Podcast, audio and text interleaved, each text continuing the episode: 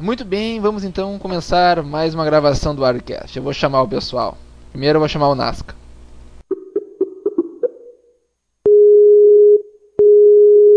que foi, meu? E aí, meu, beleza, cara? Tranquilo, até. Só tirando as coisas pra estudar. Tá, ô meu, olha só, cara, vamos gravar então, né? Hoje? Sim, né, meu? Tava lá no e-mail, cara. Tu não leu o ah, e-mail. meu. Ah, não sei, cara. Ah, eu acho que não vai dar, meu. Tem muita prova. Ah, meu. Tô fudido, cara. É mesmo? Assim? Ah, ah, é, meu. Ah, meu. Não sei. Acho que é melhor não, cara. Ah, meu, pô, meu, não, não vai embora, meu, não, ah. amanhã, cara. Amanhã tá, meu. Falou Mas aí. amanhã não dá, meu, não. Damn it. Bem, tem shortfall ainda, vamos ver.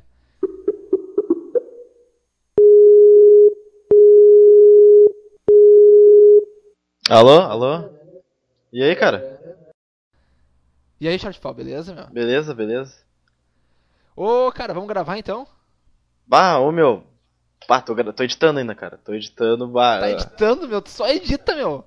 Cara, Não, meu, é- como é que pode? Meu único horário livre aí tô editando agora, bah, cara. Não dá, não dá. Senão não vai dar tempo de entregar. Já tá meio atrasado aí. Não vai dar tempo Tá. de deixar agora. Mas que, que...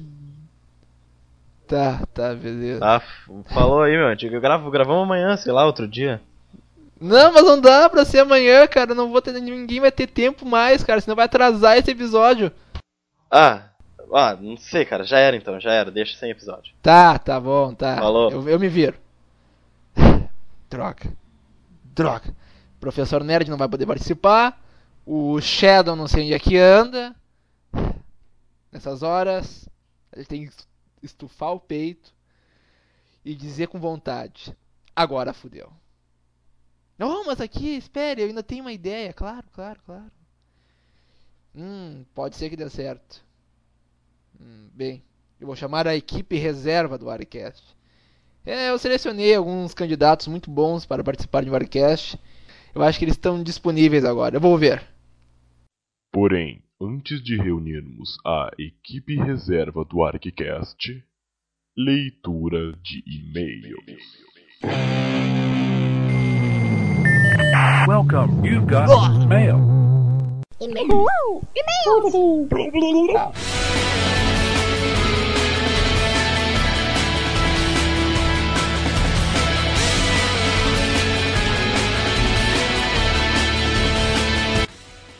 E aí galera, está começando mais uma leitura de e-mails, eu sou o Matheus Shortfall, aqui acompanhado do William, dessa vez eu queria Eu. falar, eu queria apresentar aqui a leitura de e-mails, porque já que eu não participei desse episódio, né, então faço é, o senhor não, é interess- interessante, né? Ele falou pouco no último e não vai participar desse. É sensacional, mas não, mas graças a ele nós temos edição, show de fall. Show de bola, né, show de fall. Isso aí, então vamos lá, essa semana nós não leremos todos os comentários, já que esse episódio ficou bem extenso.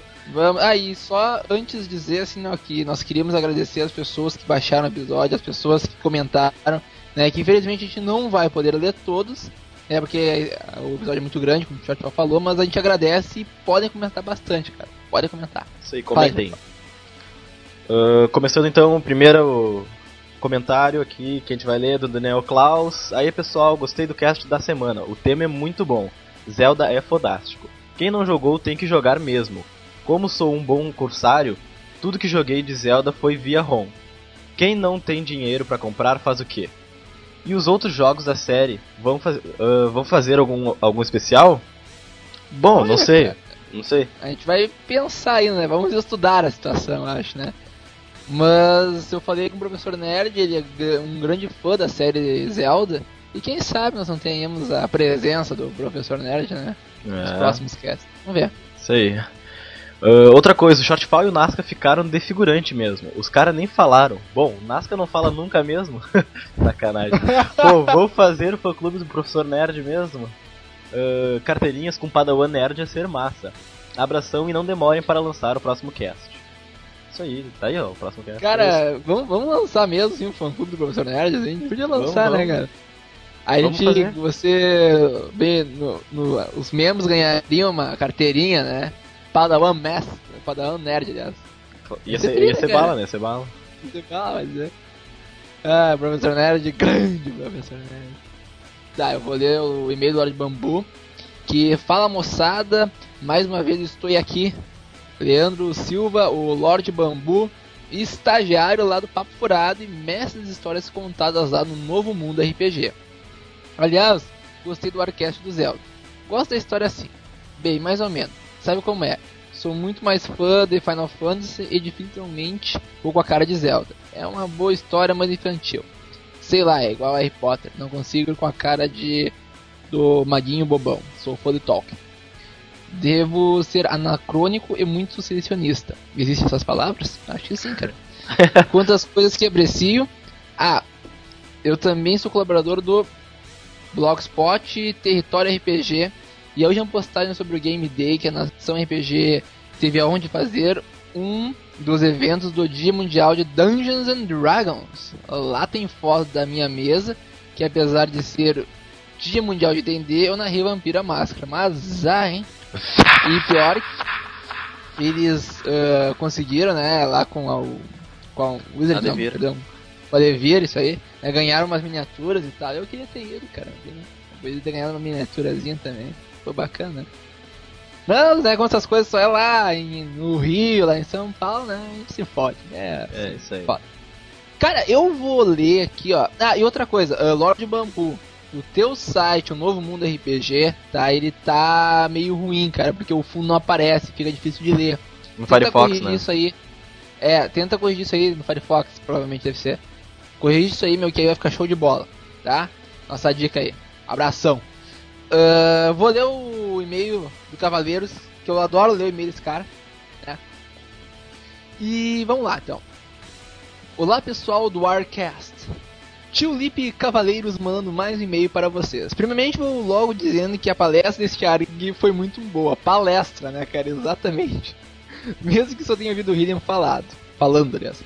Entendo per- perfeitamente bem a ausência do NASCAR, que já é meio sumido por natureza mesmo.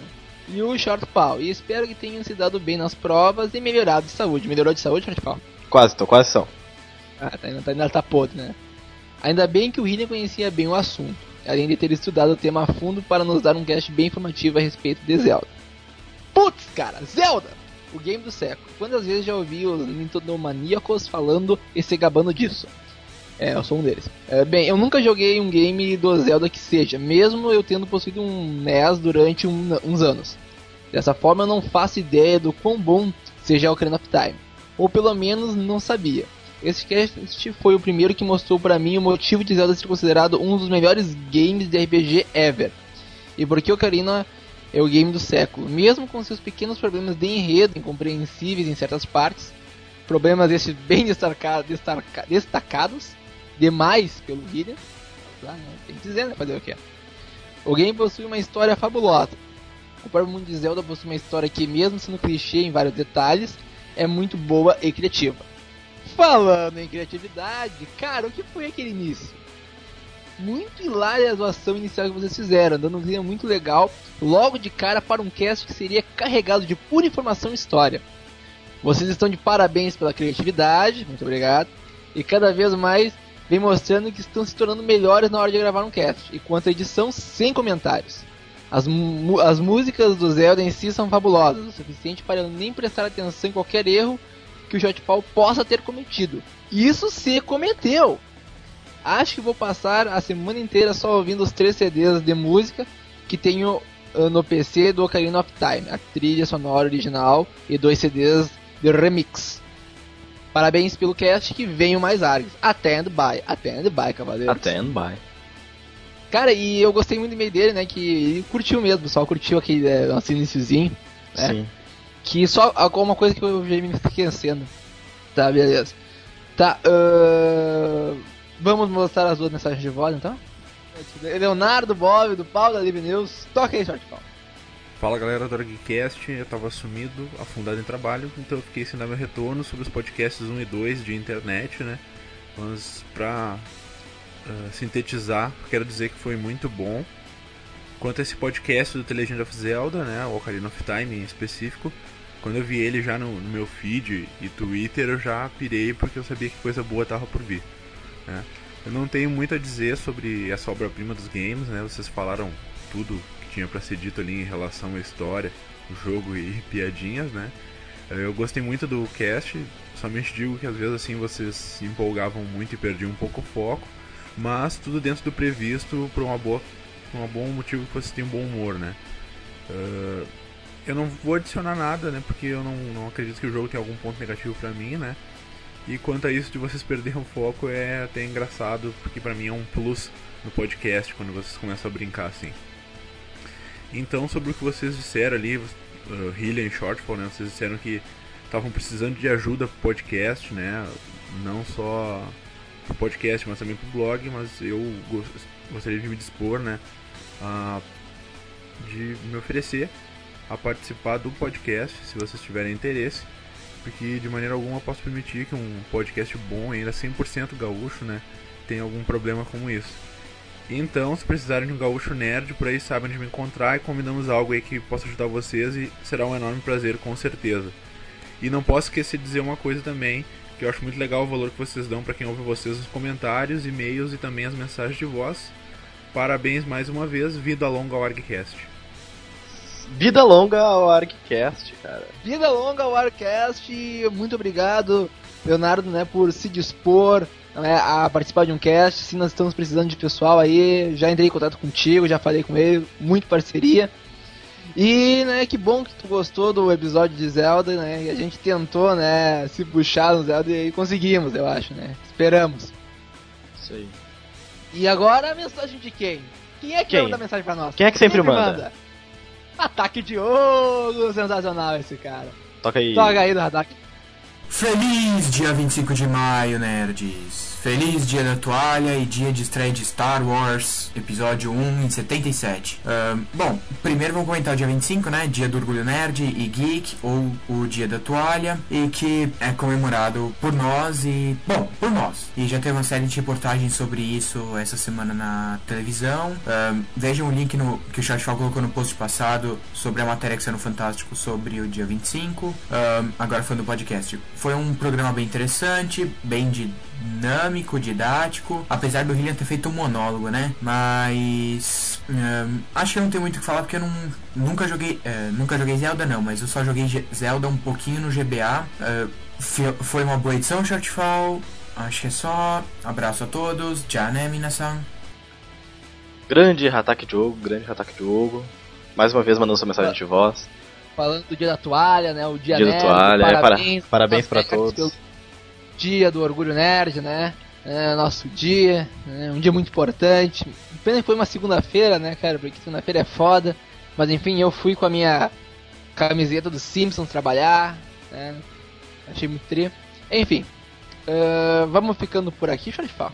Vamos Acho ficando, que- só dizer Ah, não, aí, não, né, pra mandar. Calma, calma. Antes de tudo, já ia esquecendo. Adivinha o que é que saiu agora, cara? Saiu o mais novo Cavecast do Cavaleiros. Eu já Ah, é lá, a gente vai pra vocês ouvirem. Tá muito bom, ele fala sobre o cenário dele, cross anima. Pessoal que curte RPG, vai lá e escute que tá muito bom. Cavaleiros, show de bola, cara. Depois eu vou lá comentar.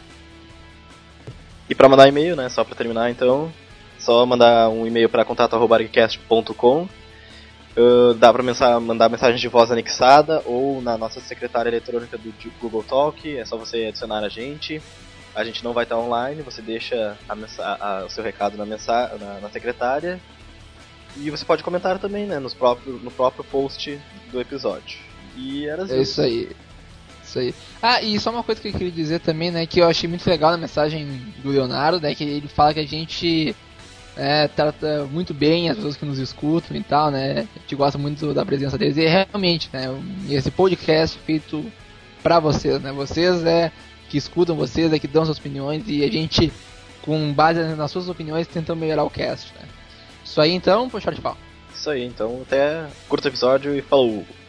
Curto episódio, nesse episódio sou eu e os convidados.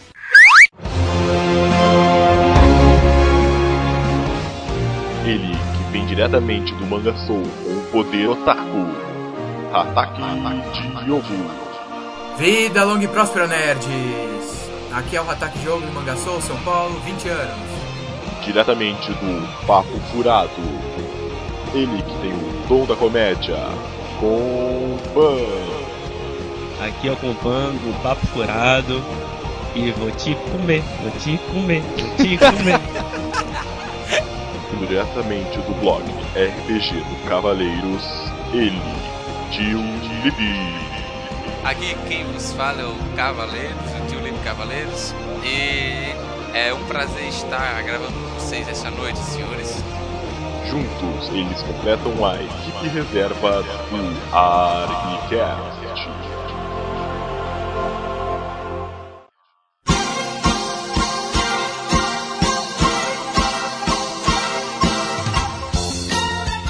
Então hoje eu tô aqui com a presença desses essas grandes pessoas, né? Primeiro eu agradeço a presença de vocês, Ataque Diogo, Cavaleiros, Compan, que está sempre aqui conosco, né, Compan? Uhum. Já O cara falei, já é do de pirata. Ao menos de minha parte, É. é um prazer muito grande estar aqui gravando com vocês. Ah, muito obrigado, cara. Da minha parte também, ó. Ah, muito obrigado. É, como eu falei, cara, duas lendas, agora tá todo mundo junto, é uma É, honra. agora, agora tá sinceramente tá os foda aqui, né, cara? Ô, ô, ô, ô, ô. Não, Lenda foda? Eu? Que é isso? Claro, meu, tu é a lenda, pô, Cavaleiros, o cara que mais entende de Cavaleiro do Zodíaco, se supõe, né? Ah! É. Criando e o muita casting, expectativa. não, não, o Hatake Diogo, né, sabe tudo de anime e mangá, Tudo não, mas bastante Pô. coisa. m- mas Não, não. muita coisa, o cara é uma Wikipédia Não, não, não, ambulante, não, não, cara. não, não.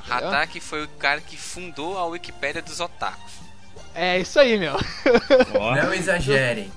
Não, vocês não Tá sabem, certo mas que meu é, profile tem muita coisa, mas não exagera, vai. é, ele fez toda a Wikipédia dos otaku.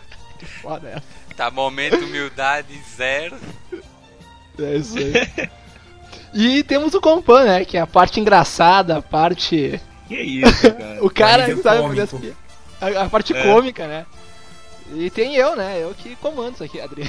Você é o líder. É, na verdade eu sou o apresentador, né, cara? Hoje eu não quero falar muito, que eu falei muito nos casts passados, de internet, Uhum. e o próximo que vai vir aí agora também. Mas Ele é a enfim, âncora, ele vai afundar a gente. Faça elevar o cosmo no seu coração. Todo mal combater, despertar o poder. Não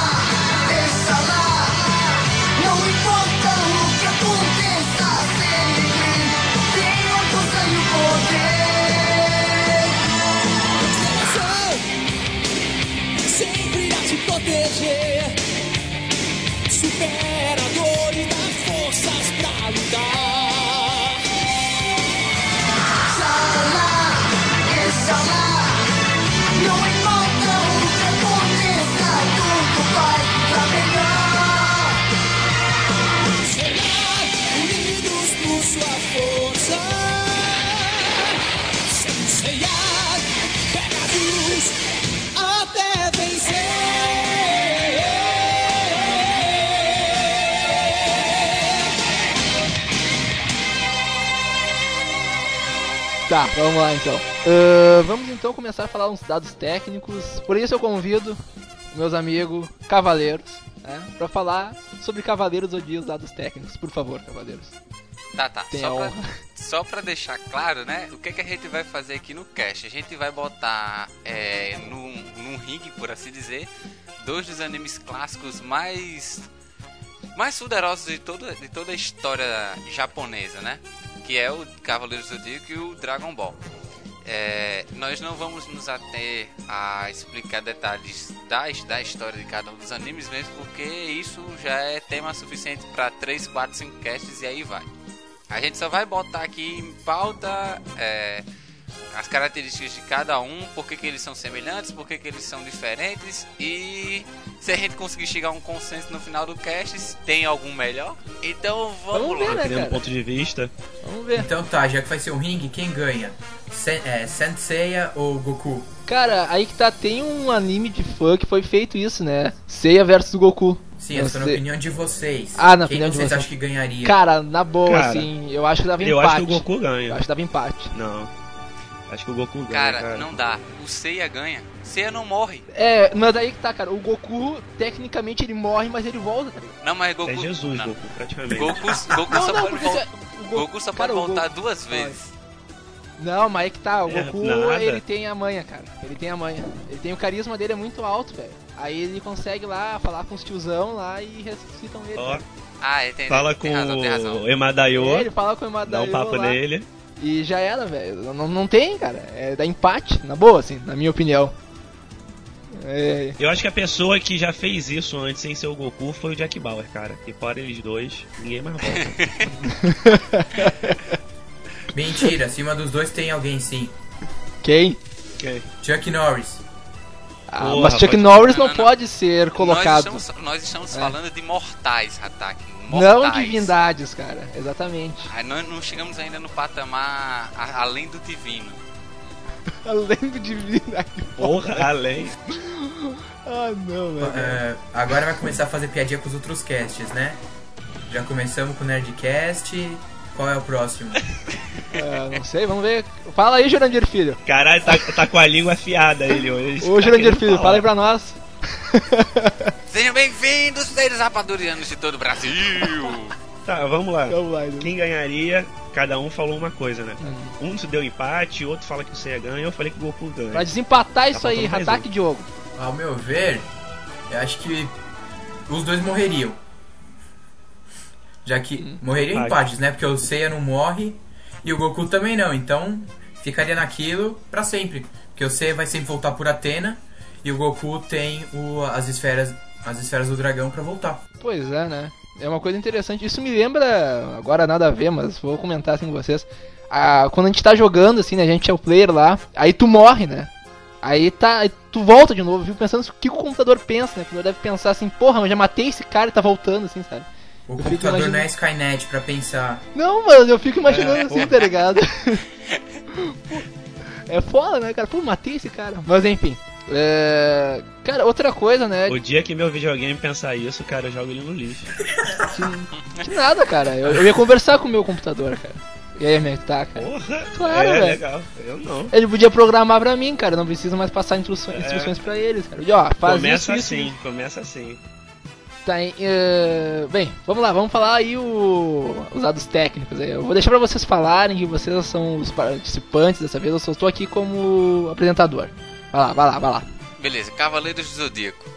É, Cavaleiros do Zodíaco é uma obra de é, do senhor Kurumada, né? Masami Kurumada, um filho da mãe japonês mais arrogante impossível, que criou essa obra, sabe-se lá da onde, em 1985 e fez um grande sucesso no Japão quando saiu e logo um ano depois começou a produção do anime, mais ou menos em 1986, assim.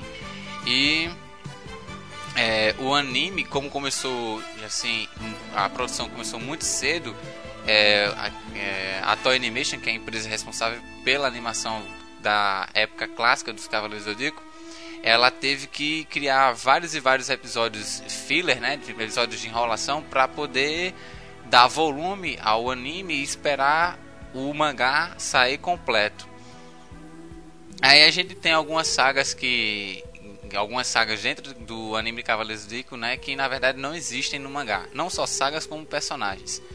O clássico mais é, o clássico que todo mundo mais mais conhece é o, a saga do, do de Asgard que o que tem no meio do anime. Mais aquilo especificamente Polaris no final e das 12 casas e entre Poseidon. E os Cavaleiros de Aço, ninguém lembra? Os Cavaleiros Os de Aço Cavaleiros também de são Aço? filler. Exatamente, Ah, eles cara, existem. os, cava- no os. Cavaleiros de Aço foi uma invenção que, que colocaram no anime, tanto que eles surgiram meio que do nada e sumiram completamente do nada. Exatamente. Na nada também. Desapareceram, né, cara? Ah, mas Nunca era mais. legal os. Cavaleiros de Aço, ao menos eu gostava. Falando em saga de Asgard, quem estiver ouvindo esse, esse podcast, pode entrar lá no Papo Furado. Tá A gente que fez uma, no meio do cast. ainda fez uma parte 2 do dos Cavaleiros do Zodíaco falando sobre a saga de Asgard. Tá bom, então. Tá aí, né, recado compa. Continuando. Continuando. É, o mangá de Cavaleiro do Zodíaco foi lançado no Japão, primeiro em revista, certo? Que é o normal que se faz lá. Que é um mangá, uma né? revista, Revista- especializada em, em lançar mangás semanais, que foi a Shonen Jump. E Famosa, né, Johnny Jump. E depois ela foi lançada em no volume fechado de mangá que eles chamam de Tankaro, Tankoro, sei lá, Hatake, me ajude. Tankohon ou Tankobon. Isso. E é, no Japão ficou compilado, eu acho que em 28 volumes, cada um mais ou menos com de, de, umas 200 páginas, um pouco mais, um pouco 24 menos. 24 volumes. Foram 24? 20? Acho que foram 28. Uh, sim, são 20. Não, são 24 volumes, porque aqui no Brasil que cada uh, um volume japonês são dois, são 48, são 48 mangás. Bem, eu não então, tenho certeza. 48 mas por 2, que, 24. Verdade, eu acho que no Japão foi um pouquinho mais. É porque não chegou a ser. É porque aqui no, aqui no Brasil não, não é exatamente é, é, obrigatória essa medida. Se bem que ninguém entende a Conrad, né? Que foi a, quem lançou a, o Cavaleiros aqui no Brasil. Prosseguindo. Além, além, do, além do mangá, né? É, e do anime, que o anime teve um total de 114 episódios. É, foram lançados quatro, quatro filmes. Esse 114 sem contar Hades. É, sem contar Hades. Tô falando da época clássica. O, uma, ainda foram lançados na época, né, antigamente, né, na, na, na, época clássica dos Cavaleiros, é, quatro filmes, três deles curtas e um longa, onde temos mais ou menos por ordem. O, o primeiro filme foi a luta contra a, é, a deusa Ares. É... Que é o Santo Guerreiro. O segundo foi contra. O segundo é a Batalha dos Deuses contra o. Eu não lembro o nome do cara lá. Puta, fugiu o nome agora. A Batalha dos Durval. Deuses Durval. contra o Durval de Asgard, que ele era o deus ali, no caso, né? Ele teria... Não, Asgard não, é o deus Odin. Tô viajando. Durval é o sacerdote de Odin na Terra. Exatamente. E aí ele se corrompeu devido ao poder e tal, e ficou louco, né? Depois temos um, um, filme que seria contra uma espécie de Apolo, na verdade, mas não é o, não é o deus do sol É, grego. é o Abel, é né? Seria um Abel. Chamam de Abel também. Mas na verdade é, o deus, é um deus babilônico, representação do sol. Mas no, no, no Mas assim, filme. o- Eu acho que esse. No filme ele. Mas o Abel não é aquele que ele ressuscita os Cavaleiros de Ouro que deu no cinema Isso. até? É. Ah, tá. tá Então, esse dos quatro filmes, esse foi o único que realmente pro Brasil veio, veio pra cinema e que, e que quando veio foi chamado de Cavaleiros do Zodíaco, o filme. Que depois dele também saiu como um OVA. Saiu direto em VHS, o, a Batalha de Lúcifer. Não, e eu me lembro que nisso daí, sabe? É, bah, eu era tri pequenininho quando fui ver esse filme, achei muito triste, sabe? Ah, cinema lotado, assim, gurizada, tri feliz. Como também o. Além do desse filme, o Prólogo do Céu também foi pro cinema, se eu não me engano, né? Só que esse aí eu não vi no cinema. Não, o pró, prólogo foi pro cinema, acho que foi. Foi sim, eu me lembro que. Foi sim. Que a amiga, a mãe do amigo nosso falou que pra gente não. Ah, por que vocês não vão ver o filme dos Cavaleiros e tal? Gente, não, não, a gente vai baixar. Ah, tem razão, foi lançado no cinema. Sei lá, já, eu vi esse filme. Eu vi esse filme acho que 5 ou 6 anos antes de estrear. aqui no Aham, eu acho que eu também, cara. Por aí. Um amigo meu comprou o DVD, acho que na Friends ou numa ou na AnimeCon. E aí eu peguei dele e assisti o filme. Certo, só que antes do prólogo do melhor céu, antes do prólogo do céu, ainda tem o quarto e último filme da era clássica, que é o batalha, uma batalha lá do Apocalipse, coisa assim, que os cavaleiros enfrentam no caso Lúcifer e três, vamos dizer assim, anjos caídos. Ah, sim, eu me lembro. É, um filmezinho bem bom até, cara. Eu curti. Embora que os filmes eh, são feitos mais para popularidade, né? Assim, mais visando dinheiro, no caso, né? Não são bem, não tem nada a ver com o mangá e tal. O mangá realmente é aquela parte que vai ali das 12 casas, Hades, não, Poseidon e Hades. É, então, você deixa bem Vocês claro. souberam que nesse filme teve uma cena que foi Cortada, Foi cortada, banida né? em alguns países? É, por causa que ele toca a Bíblia, fogo na Bíblia. eh, na fogueira. Ele queima a assim. Queima a Bíblia. Como é a história de, de, de Lúcifer, né? Anjo caído, o demônio, por assim dizer, né? Fizeram essa cena, mas ela foi cortada. Tanto que no, no Brasil eu não lembro de quando eu assisti o filme ter visto Eu essa também cena. não, cara. Como Mas tudo é- que vem pro Brasil de anime, filme, essas coisas, geralmente vem dos Estados Unidos e lá já passa por um processo de poda exagerado, né? Mas aí que tá, cara. Eu acho que nem tanto. Porque Naruto acontece muito disso, mas nessa época eu não sei se passava pelos Estados Unidos. Tanto que eu me lembro, cara. Eu acho que não, cara, sabe por quê?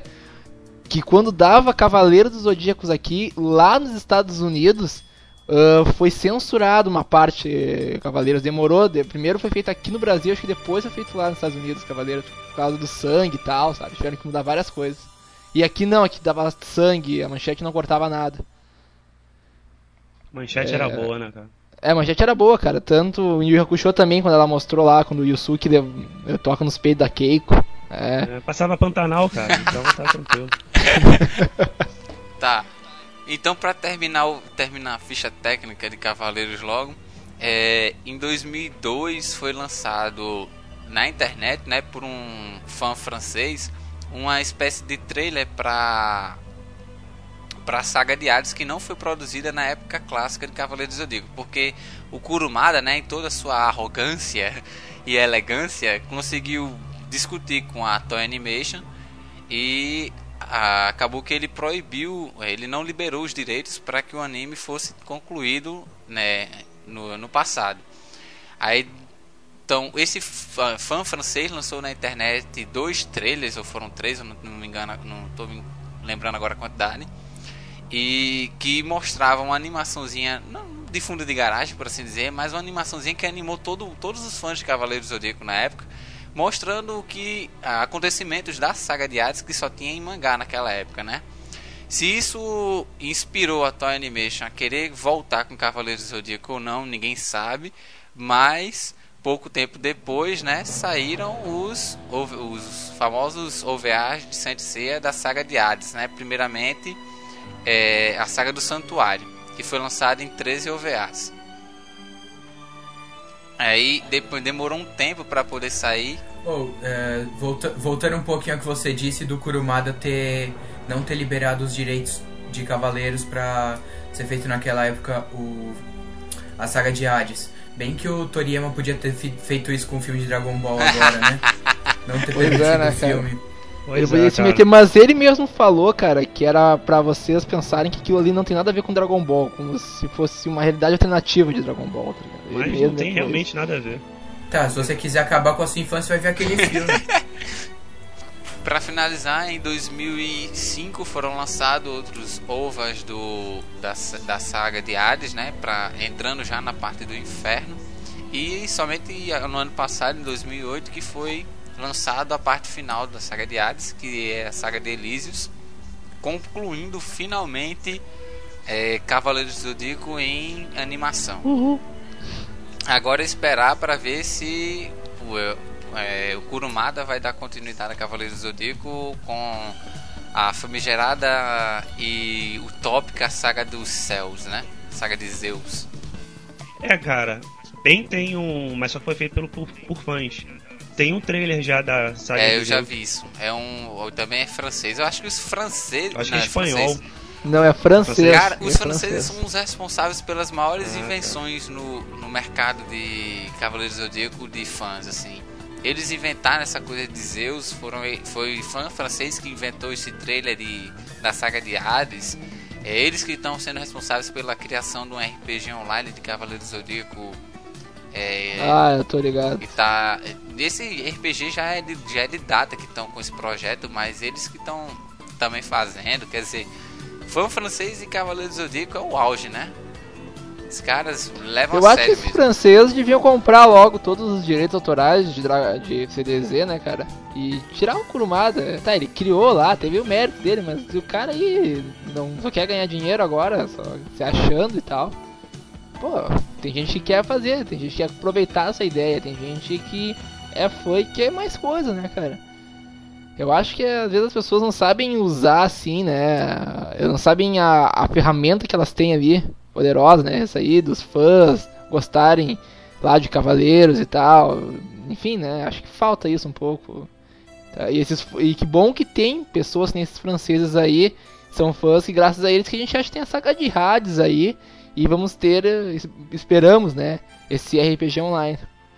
Vamos ver se pelo menos vai prestar, né? Hein? Eu vi algumas imagens, parece que vai ser É. bom. É, eu também vi, espero que eu tenha máquina pra rodar aquilo, mas tudo bem.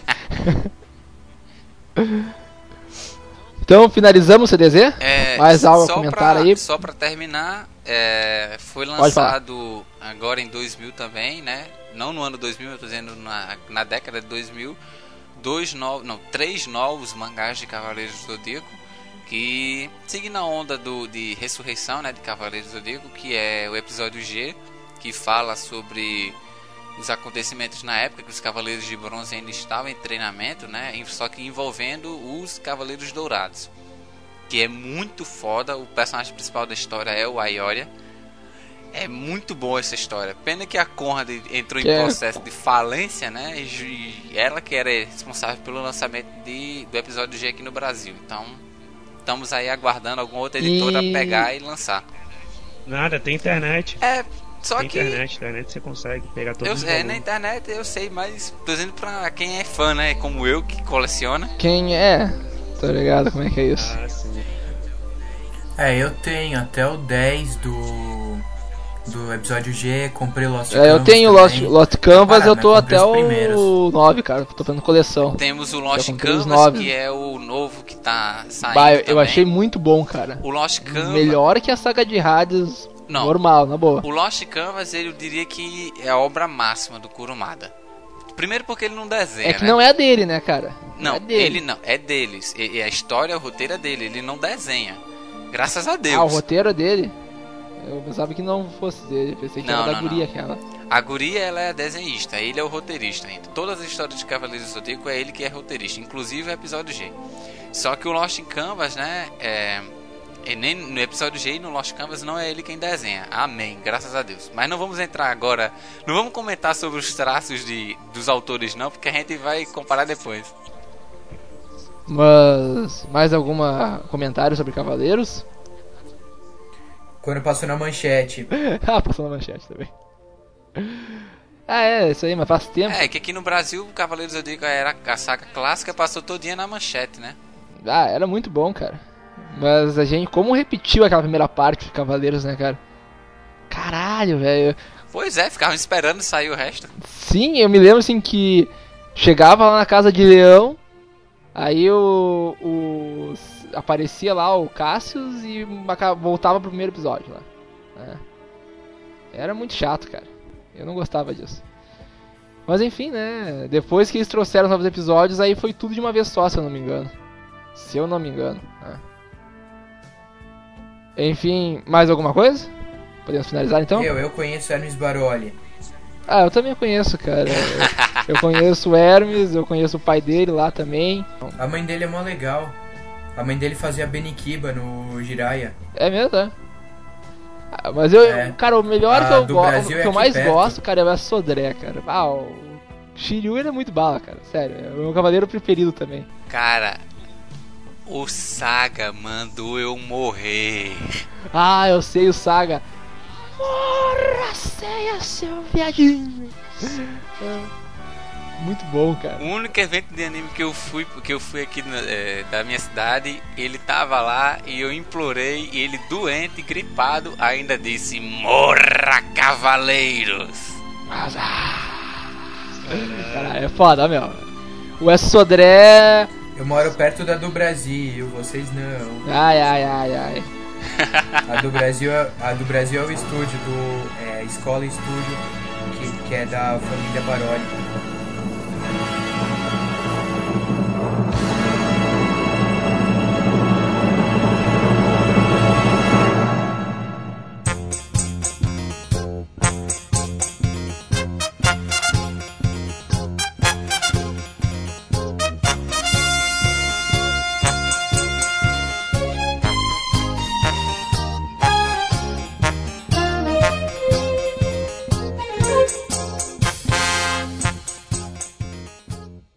Vamos lá, Dragon Ball. Vamos falar de Dragon Ball.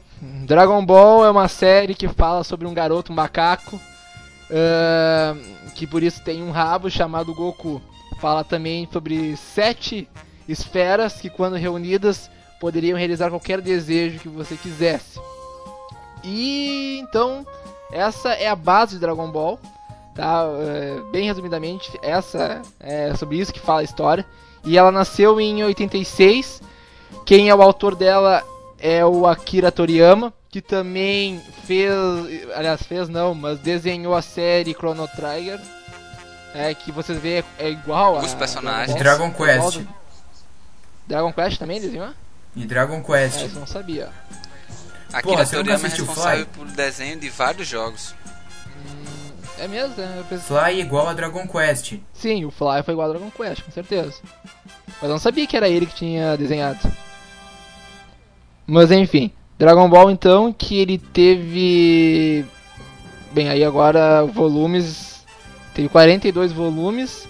E aqui teve 83 brasileiros, né? E assim, ó, os volumes. A partir do volume 17 começa as HZ. É, porque, mas, embora o nome não se modifique, fica só Dragon Ball, mas aí a Saga Z seria o Goku já adulto, é, tendo seu filho e seguindo como se fosse a vida dele, mostrando como é que tá vindo a vida, a vida dele. Nós também temos a saga GT, que não existe mangá, que é um baita filler, né, só pra ganhar dinheiro, basicamente. Que nem que o, a, o Toriyama ele não queria fazer, mas os caras fizeram pra aproveitar a popularidade do anime. O mais interessante, não é, entre que Dragon Ball nasceu no mesmo ano que Cavaleiros do Zodíaco, já é uma comparação interessante, né? E o que mais a gente pode falar sobre Dragon Ball Z? Que Dragon Ball se originou de uma lenda chinesa. Exatamente, do garoto ma do guri macaco, né? Que ele ficava numa nuvem voadora. Son Goku, mas ele ficava numa nuvem voadora, não ficava? E tinha o bastão também. E tinha o bastão também. Ah, cara, tenho, tenho um filme que saiu há pouco tempo com o Jet Li e o Jack Chan, o Forbidden Kingdom, que é, eu acho que é essa lenda, se eu não me engano. Eu, O Reino Proibido. não é enganado, o nome da lenda é Viagem é. pro Oeste ou alguma coisa assim. E até pra dizer, né, que, que o- o Akira Toriyama, ele é um cara, na minha opinião, parece ser um cara muito legal, velho. Tanto que ele fala várias numa entrevista que eu li sobre ele, ele disse, né, a respeito da técnica de voar, que todo mundo voava. Eu notou que todo mundo tem técnica de voar e ele fez isso pra deixar mais fácil, né, para ele desenhar. Assim como ele também faz as lutas de Dragon Ball Z em lugares desertos, pra não ter que ficar desenhando muito detalhe. É uma arte interessante, né, cara? E aí ele fez também ah, a, ele criou Dragon Ball ah, baseado nessa lenda chinesa porque a mulher dele, a esposa dele, gostava muito da China, então ele deu, ah, fez uma homenagem à esposa dele, digamos assim, né? Embora, né, ele desenhou o Mestre Kami, a Buma lá, que são tudo. Não sei se isso é bem uma homenagem. Vocês já é viram Dr. foda. Slump? Ah, já, eu não vi, cara, mas eu conheço. Eu nem sei como é que é. eu Que tem um episódio do anime em que ele faz referência a Dr. Slump. Qual que é? Que é um episódio que o Goku. Um episódio que o Goku, o Goku vai parar numa vila estranha.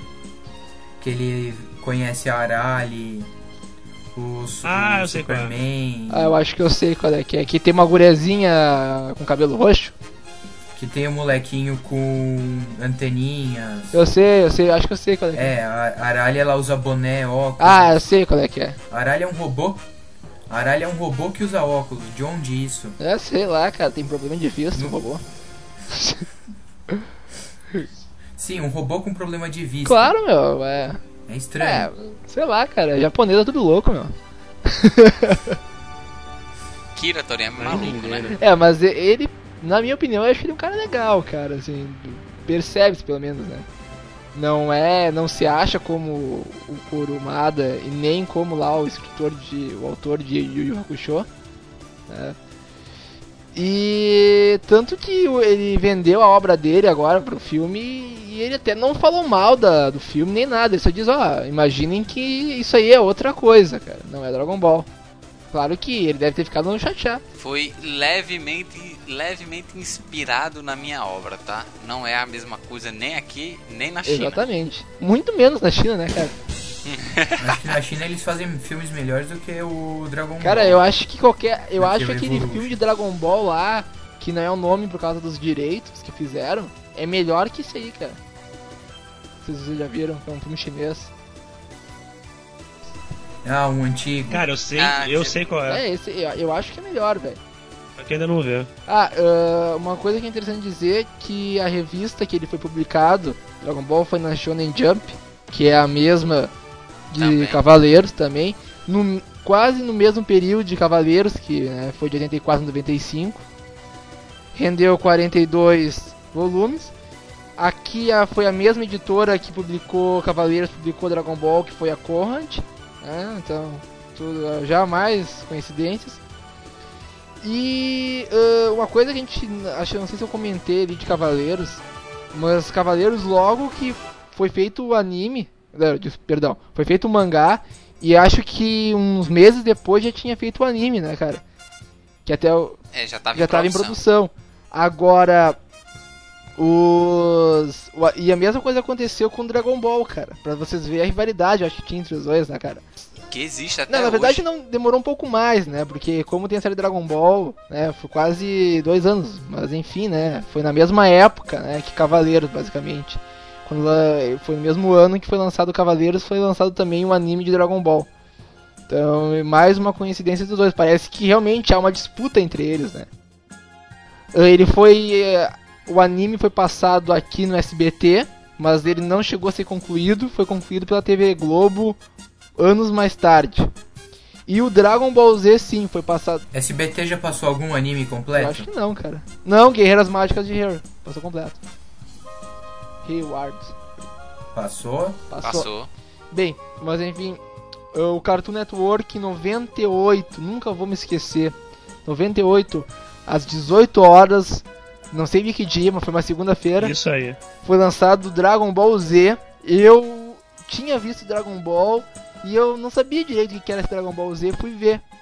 E eu achei bah, que triste, sabe? Vou começar a ver. Daí eu comecei a ver e achei demais, assim. Mas o Cartoon Network também tinha essa merda da, da que nem a manchete. Ela passou uma saga toda, parava e voltava. No Cartoon Network, cara. Assim, ó, passou até uma parte lá do Freeza, aí reprisou de novo. Aí foi aqui até aquela parte do Trunks, cara. Que o Trunks chega Sim, lá. sim, aí depois Que aí tu, o Trunks chega e tu tá louco pra ver o que vai acontecer, né? Que tá lá o rei. O Aí Freeza represa. e o rei Cooler lá. É Cooler, eu não sei. É Cooler o nome É. do cara, né? O rei. É, Tá, o pai do Isso, Freeza. o pai do Freeza. Isso aí, bom. Ele tá lá também e chega o Trunks pra defender, ajudar eles, né? E ali todo mundo querendo ver aquela luta e volta de novo. Primeiro capítulo lá, o Goku levando aquela árvore lá, né? E tu, ah, que merda isso, cara. Não, e eu me lembro que eu tava, tava na praia, cara, quando passou esse episódio. E tava eu e uns amigos meus, assim, todo mundo na expectativa. Aí o primeiro episódio. Ah, droga, apagamos a TV. Ah, vamos jogar uma bola, tá ligado? Fazer outra coisa. Foda, né? Porque senão fica complicado. Só botando, só colo- colocando mesmo Dragon Ball, vocês já viram o Dragon Ball, Dragon Ball Kai? Não, eu não vi ainda. Já. Eu não vi, mas eu já, já ouvi falar. Eu tô assistindo e gostando. Ah, eu não percebi muita diferença não, cara. O bom é que tá menos, menos enrolação mesmo. É, o Kai Mas é a mesma tá coisa, só é- pra isso. É que é sem os fillers, né, cara? Tá feito pra ser sem enrolação, é. E Não, mas também falaram que a, a imagem, Ah, o HDTV. melhor, tal, tal, tal. Por enquanto, Mas Ah, é, enquanto, melhorado, tá é bem melhorado. Se você pegar o clássico e comparar com É, esse, dez bem vezes melhor, melhorado. cara. A técnica, as lutas, Ah, cara, eu não acho não. Eu acho que o, o começo, né, a abertura do desenho e aquelas partes que vai- vai- vão dar o intervalo, tá muito melhor desenhado, entendeu? Do que o desenho em si. É, Bem, eu como eu não vi assim ainda, não posso dizer muito. Mas creio eu que como é HDTV seja muito superior, né, cara? Mas enfim. Para finalizar, não é Dragon Ball Z que a gente vai comentar aqui, fazer a comparação, né, devido a mais lutas e menos aventuras, né? Porque a primeira saga de Dragon Ball, como é que ela é? É o Goku indo atrás das esferas do dragão junto com a sua amiga Buma, que encontra o Goku no primeiro episódio. E eh, aquela primeira parte que, na minha opinião, eu acho meio chata, assim, que é ele indo atrás das esferas e muita confusão e tal, não acho legal, sabe? Aí depois, quando eu torneio o Tenkaichi Budokai, aí, bah, aí fica muito bala, cara. Aí acho é a melhor saga, que é as lutas e tal. E o bom dessa saga, assim, de Dragon Ball em relação a Dragon Ball Z é que não tem aquela coisa apelativa que tem em Dragon Ball Z. Tanto que se vocês forem ver, cara, eles. É uma luta muito mais, né, legal, assim, sabe? Mas.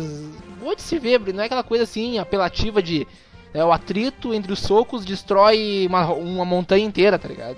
Aquele absurdo que é. É, uma coisa que é um absurdo. Um filho de Sayajin tem o dobro do poder do pai. É verdade. Mas só quando ele tem fúria, cara. Sim, mas é um É um absurdo. absurdo, cara, mas é o poder oculto do, do moleque lá, cara. Ele é Sayajin. Então, o poder do oculto do Seiya é não morrer. Então, aí ó. Não, o poder oculto do Sei é apanhar, apanhar, apanhar, apanhar que nem um condenado e não morrer, cara. Porque ele é. Ele levanta assim e diz, I'm immortal, bitch. É. Aí. Sim, né, meu? É muito louco aquele cara, velho. Tá louco. Ah, mas enfim. Vamos voltar. Então. Aí nós vamos. Para. né, os vários campeonatos que tem. Até que ele se casa lá com a Titi e vamos para Saga Z, onde ele tem seu filho Son Gohan em homenagem ao seu avô Son Gohan também. E aí é que nós começamos a história deles, enfim. Mas mais alguma coisa aí de Dragon Ball, ficha técnica, vocês queriam comentar que eu não falei ou me esqueci? É nessa parte que aparece o Piccolo, que você já ia esquecendo, o Yantia, o Tenshin Han, o Caos, o Yajirobe, o Mestre gato Karin. lá, que eu não O Mestre o Karin, né? o Kami-sama, o Tal Pai Pai. Mr. Tem o Popo. General Blue. Ah, e tu sabe, e uma coisa que é interessante dizer, né, uma curiosidade, o Mestre Kami ele é imortal. Ele fez o desejo para as esferas e se tornou imortal. Vocês lembram disso? Ou não? Não sei se foi o desejo pras esferas ou se ele tomou um elixir da vida eterna, mas foi uma coisa assim. Mas ele é imortal. É, Até porque o velho ele lá. é imortal, ele é imortal. o velho tá lá. Ele estancou naquela idade. Isso. E é taradão, né, meu? Taradão. Que velho dará. Porra, o Lembra meu no- Mestre Kami é foda, cara. Lembra Quando quando eles vão crescer, eu quero atrás da, de uma das esferas, que eles vão enfrentar os quatro desafios da velha vidente, o homem invisível, Não, não sei. quando o, acho que é o é o Goku, não, é o Goku ou é o Kuririn que luta contra o homem invisível, eu não sei. Eu cara. não lembro de jeito nenhum. Não lembro também de jeito nenhum. que eles levam a Bulma e o Mestre Kami pra ver a luta. Aí não sei quem levanta a saia da Bulma Ah, e o Mestre Kami enche o homem invisível de sangue. ah, eu sei, tô ligado essa história, cara. Agora me lembrei que ele levanta a saia da Bruna, né? E são tudo muito tarados, né, cara? Pelo amor de Deus. Cara, não, e o Goku, né, cara, é o mais inocente ali, né? Porque ele só quer lutar, né? E, e o Goku, né, meu, apesar de ele só querer lutar, ele vai lá e se casa, né? E, e o Goku, assim, pra, pra você ver, né, até pra pegar a mulher ele é tranquilo, né? Ele, ah, vamos se casar. Ah, tá, vamos, entendeu? Ah, tô casando, tenho um filho. Ele não sabe o que que é isso até. Ele não sabia o que, que eu era acho que isso chegou até a hora noite- de chegar o momento. É, eu acho que na noite de núpcias ele não sabia o que fazer, cara. Ah, como é que é? É meio complicado isso aí. Precisa de técnica, né, É, cara, pra não, fazer teve isso. que ver o manualzinho. É né? uma técnica de luta diferente, ele não conhecia. É, A Tige que ensinou. Mas se ele é tão ingênuo, por que, que ele tem filho? não, aí depois é que ele aprende, cara. Hein? Depois é que ele aprende as técnicas de luta dele. Cara, Aí- o Goku pode ser ingênuo, mas a Tite, a Tite não é. É, a Titi não é ingênua, né, cara? A Titi é. é. safada. Taca ele na cama e fica por cima. A Titi, Acabou. a, sa- capaz do Goku nem sabia o que tava fazendo, tá ligado? Ah, por que, que tu tá em cima de mim, hein? Ah, olha só que coisa boa. Ah, agora passou. Ah, tá, beleza. Vamos dormir? Ah, vamos. Uma pergunta. Uma pergunta. O Goten aparece depois que o, que o Goku morre ou antes que o Goku morre? Aparece depois, né, cara? O Goten, o Goten ele é concebido antes do Goku morrer, mas só nasce depois que o Goku Ah, morreu. sim. É, ele- exatamente. Ah, tá.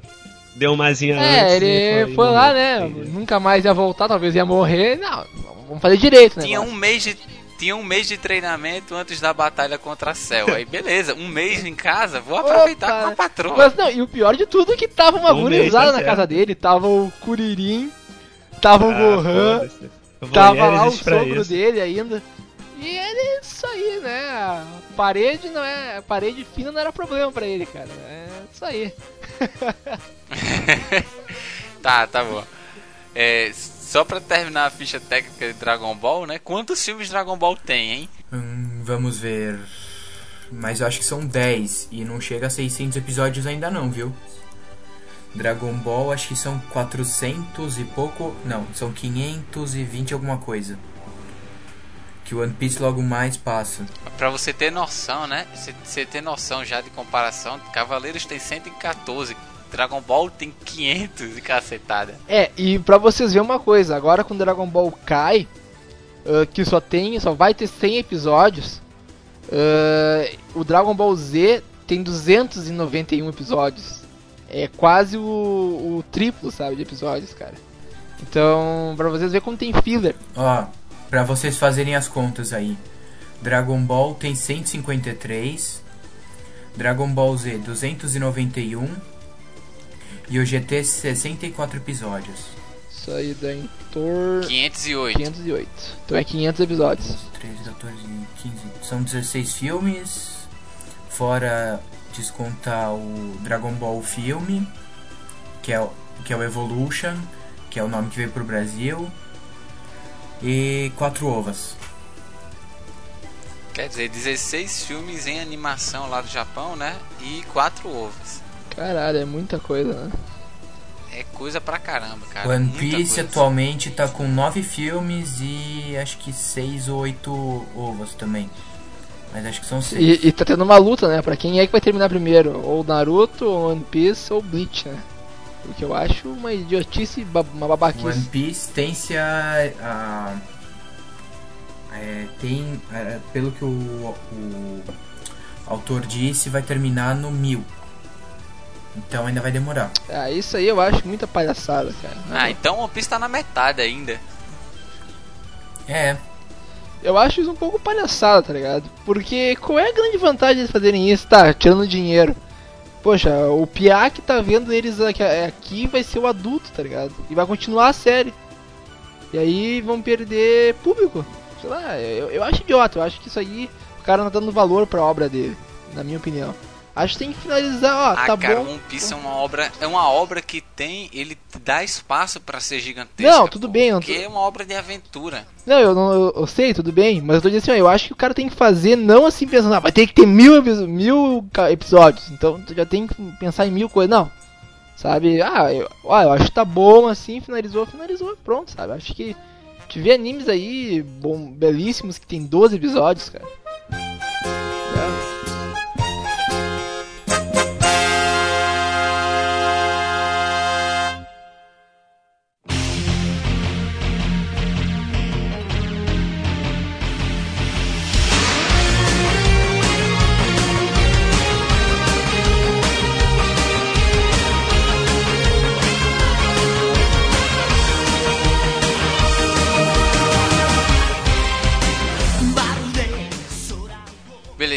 Acho que a gente já falou, né? Tuquim, falar da parte de técnica. As partes né? técnicas já Detalhes falamos, técnicos. vamos falar então sobre as comparações, esse versus, né? Vamos comparar. Vamos comparar. Cara, eu fiz, eu fiz, uma, eu, eu fiz uma separação aqui é, do que, é que a gente pode comparar, certo? Primeiro, que eu separei em cinco quesitos. O primeiro quesito é época, a época que as obras foram lançadas, né? Assim, ambos foram lançados basicamente no mesmo ano, tanto anime quanto mangá, né? É, quer dizer, eles têm tecnologia de animação igual, tem é, os autores tinham praticamente as mesmas fontes de referência para criar suas obras assim então basicamente é, esse seria o menor, o menor dos quesitos para comparar né agora na para época que eles foram lançados assim qual que vocês acham que foi melhor por assim dizer Cara, eu acho que em relação. Como foi lançado primeiramente o Dragon Ball, né? E depois o Cavaleiros. Sendo que Dragon Ball era aquela parte do Goku, Goku pequeno, eu acho que na época, pra, na minha opinião, era Cavaleiro do Zodíaco. Na minha opinião. É, Eu acho que até hoje, Cavaleiro do Zodíaco eu acho muito melhor do que Dragon Ball. Mas tem suas diferenças também. O Dragon Ball é, ganha do, do Cavaleiros. Mas eu acho que pelo desenho, pelo conjunto, entendeu? Do, do, do que tem no desenho é, o- é o Cavaleiro do Zodíaco. Ah, pra mim também seria Cavaleiros, afinal a cultura grega é uma cultura muito mais rica do que você se basear numa única lenda, única lenda chinesa para fazer uma história e aumentar de, em tal potência, tal tamanho, que você acaba perdendo o controle. Foi o que virou Dragon Ball. É, eu acho que na época que foram lançadas, assim, o, o, o, melhor mesmo foi o. Na, na época, né? O Dragon Ball. Porque era uma. É, é, é, era uma, é uma. Dragon Ball em si é uma história que dá espaço para muito mais. é, variações de, conte, de conteúdo, por assim dizer. Porque o Cavaleiro do Zodíaco, ele tá. Ele, quando foi lançado, né? A história em si ela é muito centrada na, na, na disputa entre deuses, gregos, essas coisas. O Dragon Ball, por mais que seja centrado na busca pelas esferas do dragão, ele dá um espaço para que os personagens se desenvolvam de uma forma mais diversificada. E isso atrai, na época um, de lançamento, né, um público maior para a obra, pelo menos é o que eu penso. E o resultado é visível, tanto que Dragon Ball ele é um sucesso mundial, não, Cavaleiros também é, só que Dragon Ball atingiu uma quantidade de países ma- maior do que o Cavaleiro do Zodíaco. Tanto que Cavaleiro do Zodíaco ele é meio que é taxado como um anime, um, um anime bom nos Estados Unidos, mas não excepcional como Dragon Ball é nos Estados Unidos. Eu, cara, vou concordar contigo numa parte ali que tu comentou em questão da história. E eu acho que Dragon Ball no começo, ele foi muito mais bem feito do que CDZ. CDZ parece que no começo o cara tava meio perdido, não sabia muito o que ia fazer, o Kurumada. Não sei se você tem essa impressão. É, você vê pelas mudança constante das armaduras. Não só a mudança das armaduras, mas da história mesmo. Que primeiro eles vão lá, aí ah, tem aquele torneio, aí tem o velho Wiki, aí depois vem os Cavaleiros Negros. A Guerra Galáctica. A parte da Guerra Galáctica, e depois vem aquela história dos Cavaleiros Negros. Tipo, e assim, tu, e tu acha assim, no primeiro episódio que o Jabu, é, ele é o principal, assim, né? Tu, acha assim, ah, esse cara vai ser um dos principais da série. Quando vê, não é nada a ver, né? Ele viu um, um baita secundário ali, né, cara? Ele apresenta 10 personagens interessantes no início e na verdade só 5 deles que interessa. E olha lá, porque o, o Yoga e o Ikki só se tornam protagonistas depois. É, e tanto que eu acho assim que os, o principal geralmente da, da série mesmo dos Cavaleiros é o Seiya, né? Sem sombra de dúvidas. Nessa parte até ele é o abordado... nome dele tá na série, porra. É, exatamente. É, tá certo. e os outros, assim, né? No, nessa parte, pelo menos, ainda é comentado. Mas depois a gente vai vendo que eles vão deixando um pouco o Shiryu, o Yoga, o Ikki. É, o Shun só é abordado porque ele vira a encarnação do Hades, né, cara? Então. Mas se não fosse por isso. Então, o outro ponto que eu, que eu levantei para comparação são os autores, né? De um lado nós temos, na verdade são dois monstros do do, eh, do mundo mangaka dos japoneses, que é o Masami Kurumada e o Akira Toriyama, né? Pelo amor de Deus. Mas eu acho, pessoalmente, que o Akira Toriyama, em, em quesito de autor, ele é muito superior ao Masami Kurumada. Porque você vê que o, o, o Kurumada ele teve que pesquisar na época para poder elaborar a história dele, né? 88 constelações, cada cavaleiro com tal, cada, cada cavaleiro tem uma armadura diferente. Beleza. História grega, é uma coisa bem legal de se expor, mas ele não mostrou a coisa de uma forma como realmente deveria mostrar, né? Além disso, o Kurumada tem um traço podre. Um traço de desenho horrível, horrível, horrível. É uma coisa abominável o traço do Kurumada. E olha que eu sou fã de Cavaleiros do Zodíaco, pô. A única coisa que Kurumada sabe desenhar é olho e só. No resto, só- os personagens dele só tem três modelos: o modelo Seiya, o modelo Shiryu e o modelo Shun. É, Pior, é, né, o Seiya, cara? aquele cabelo curto, todo bagunçado ao vento. O modelo Shiryu, aquele cabelo longo, liso, todo bonitão. E o modelo Shun é aquele todo afrescalhadozinho, bonitinho, belo, O excessivamente viadinho, né? belo e afeminado, né? Cara, mas ó. aí eu vou falar uma coisa, cara. Assim, ó, apesar de a gente notar, né, os traços que são bem diferentes, tanto que o meteoro de Pegasus no mangá é, é uma coisa muito estranha, tá ligado? É uma coisa muito bizarra, assim, o desenho do meteoro de Pegasus. Mas, cara, se tu parar pra pensar, os animes são. Ah, os desenhos são muito parecidos, cara. Eu, eu acho assim. Claro, tem diferenças, lógico. Mas assim, ó, quase assim, Não, não. Tu, tu muda um pouco o, O cabelo, desenho de cara. Cavaleiros do Zodíaco, o anime, Tu muda o o cabelo anime é quase de Cavaleiros igual, do cara. Zodíaco, cara. Não, mas o anime de Cavaleiros do Zodíaco, ele teve. Você, pra você comparar, pô. O Akira Toriyama, o, o Dragon Ball, quando foi transformado de mangá pra anime, a- o traço não mudou. É o, é o traço de Akira Toriyama. Quando você transformou o Cavaleiro do Zodíaco de mangá pra anime, o traço é, É, outro, verdade. cara. Você pode Isso ver é verdade, cara. é completamente diferente.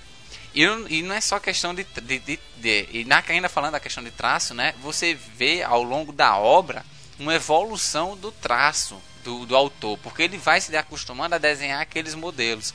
O Kurumada não tem isso. É a mesma coisa do início ao fim. O único traço que muda são as armaduras. E o. O, o Akira Toriyama não, você vê ao longo do Dragon Ball uma evolução do traço dele. Ele deixa as coisas mais arredondadas, mais ah, bonitas. isso é verdade. Fica É mais nítido, Z, né? Fica no- muito mais nítido o desenho. Fica dele. mais nítido. No Z, ele, você, como disse no início do cast, ele.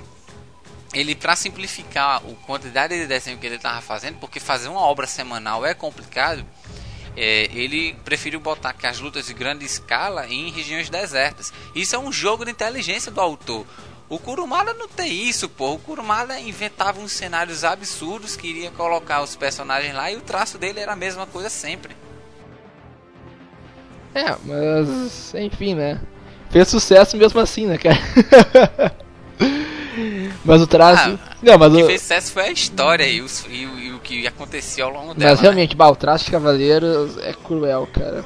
Agora, esse traço nós temos aí no Lost Canvas é muito bom, cara. Bah, a guria desenha muito bem. Ah, tá louco. O que é o acerto do novo Cavaleiros do Zodíaco, né? Porque o Kurumada não tá mais desenhando o Cavaleiro do Zodíaco. O Lost in Canvas É, e o episódio G não é mais com ele. Isso é meio. Sim, claro, né? Aquele outro É, traço. ainda bem falando diferente. sobre o autor, posso falar da própria personalidade dos autores, né? Porque o Kurumada, ele. Ele, porque, porque assim, né? Esses autores da, de antigamente, eles se tornaram hoje lendas vivas, né? Do mundo do man- dos mangakas. Só que você não pode deixar que o fato de você ser um autor consagrado lhe torne uma pessoa arrogante. E o Kurumada se tornou uma pessoa arrogante. Tanto que ele tá cagando pros fãs dele. Ele não. Ah, eu não vou continuar Cavaleiros do Zodíaco é, e fazer as- o, o episódio do céu só porque os fãs estão pedindo. Nada disso, eu vou. Eu vou, eu vou fazer o que eu bem entender para ganhar o dinheiro que eu quero. O, o Akira Toriyama não, o Akira Toriyama ele já é mais fiel aos fãs em si. Ele não é tão arrogante quanto é o Kurumada. É, isso é verdade. Nota, dizer, eu acho nota que num- bastante num, isso, num né, duelo cara? assim entre é, num, numa comparação entre os autores, eu acho que o Kurumada ele perde muito em relação a Akira Toriyama. É, é, dá pra ver assim pela própria afeição deles também, né? Dá pra ver que o Akira ele tem muito mais jeito simpático, assim, né? Mas um cara bacana. O Kurumada é um cara mais fechado, assim, né? Sei lá. O cara nota assim pelas feições, um pouco. E uma coisa que até. a- se vocês param pra pensar, vocês já pegaram a saga da Hilda de Polaris, que os cavaleiros têm que pegar as sete safiras de Odin, onde exatamente as sete Dragon Balls, fazendo uma comparação. Será que os autores. Será que o Kurumada não pegou a ideia, cara? Mas Asgard não foi feito por Kurumada, né? É, mas sei lá, cara, ele devia estar ali. É, ele devia estar no meio. Ele apro se ele aprovou em toda a arrogância dele, Eu acho que o roteirista que fez Asgard quis colocar essa piada. O Kurumada não teve nada a ver. mas ele aprovou.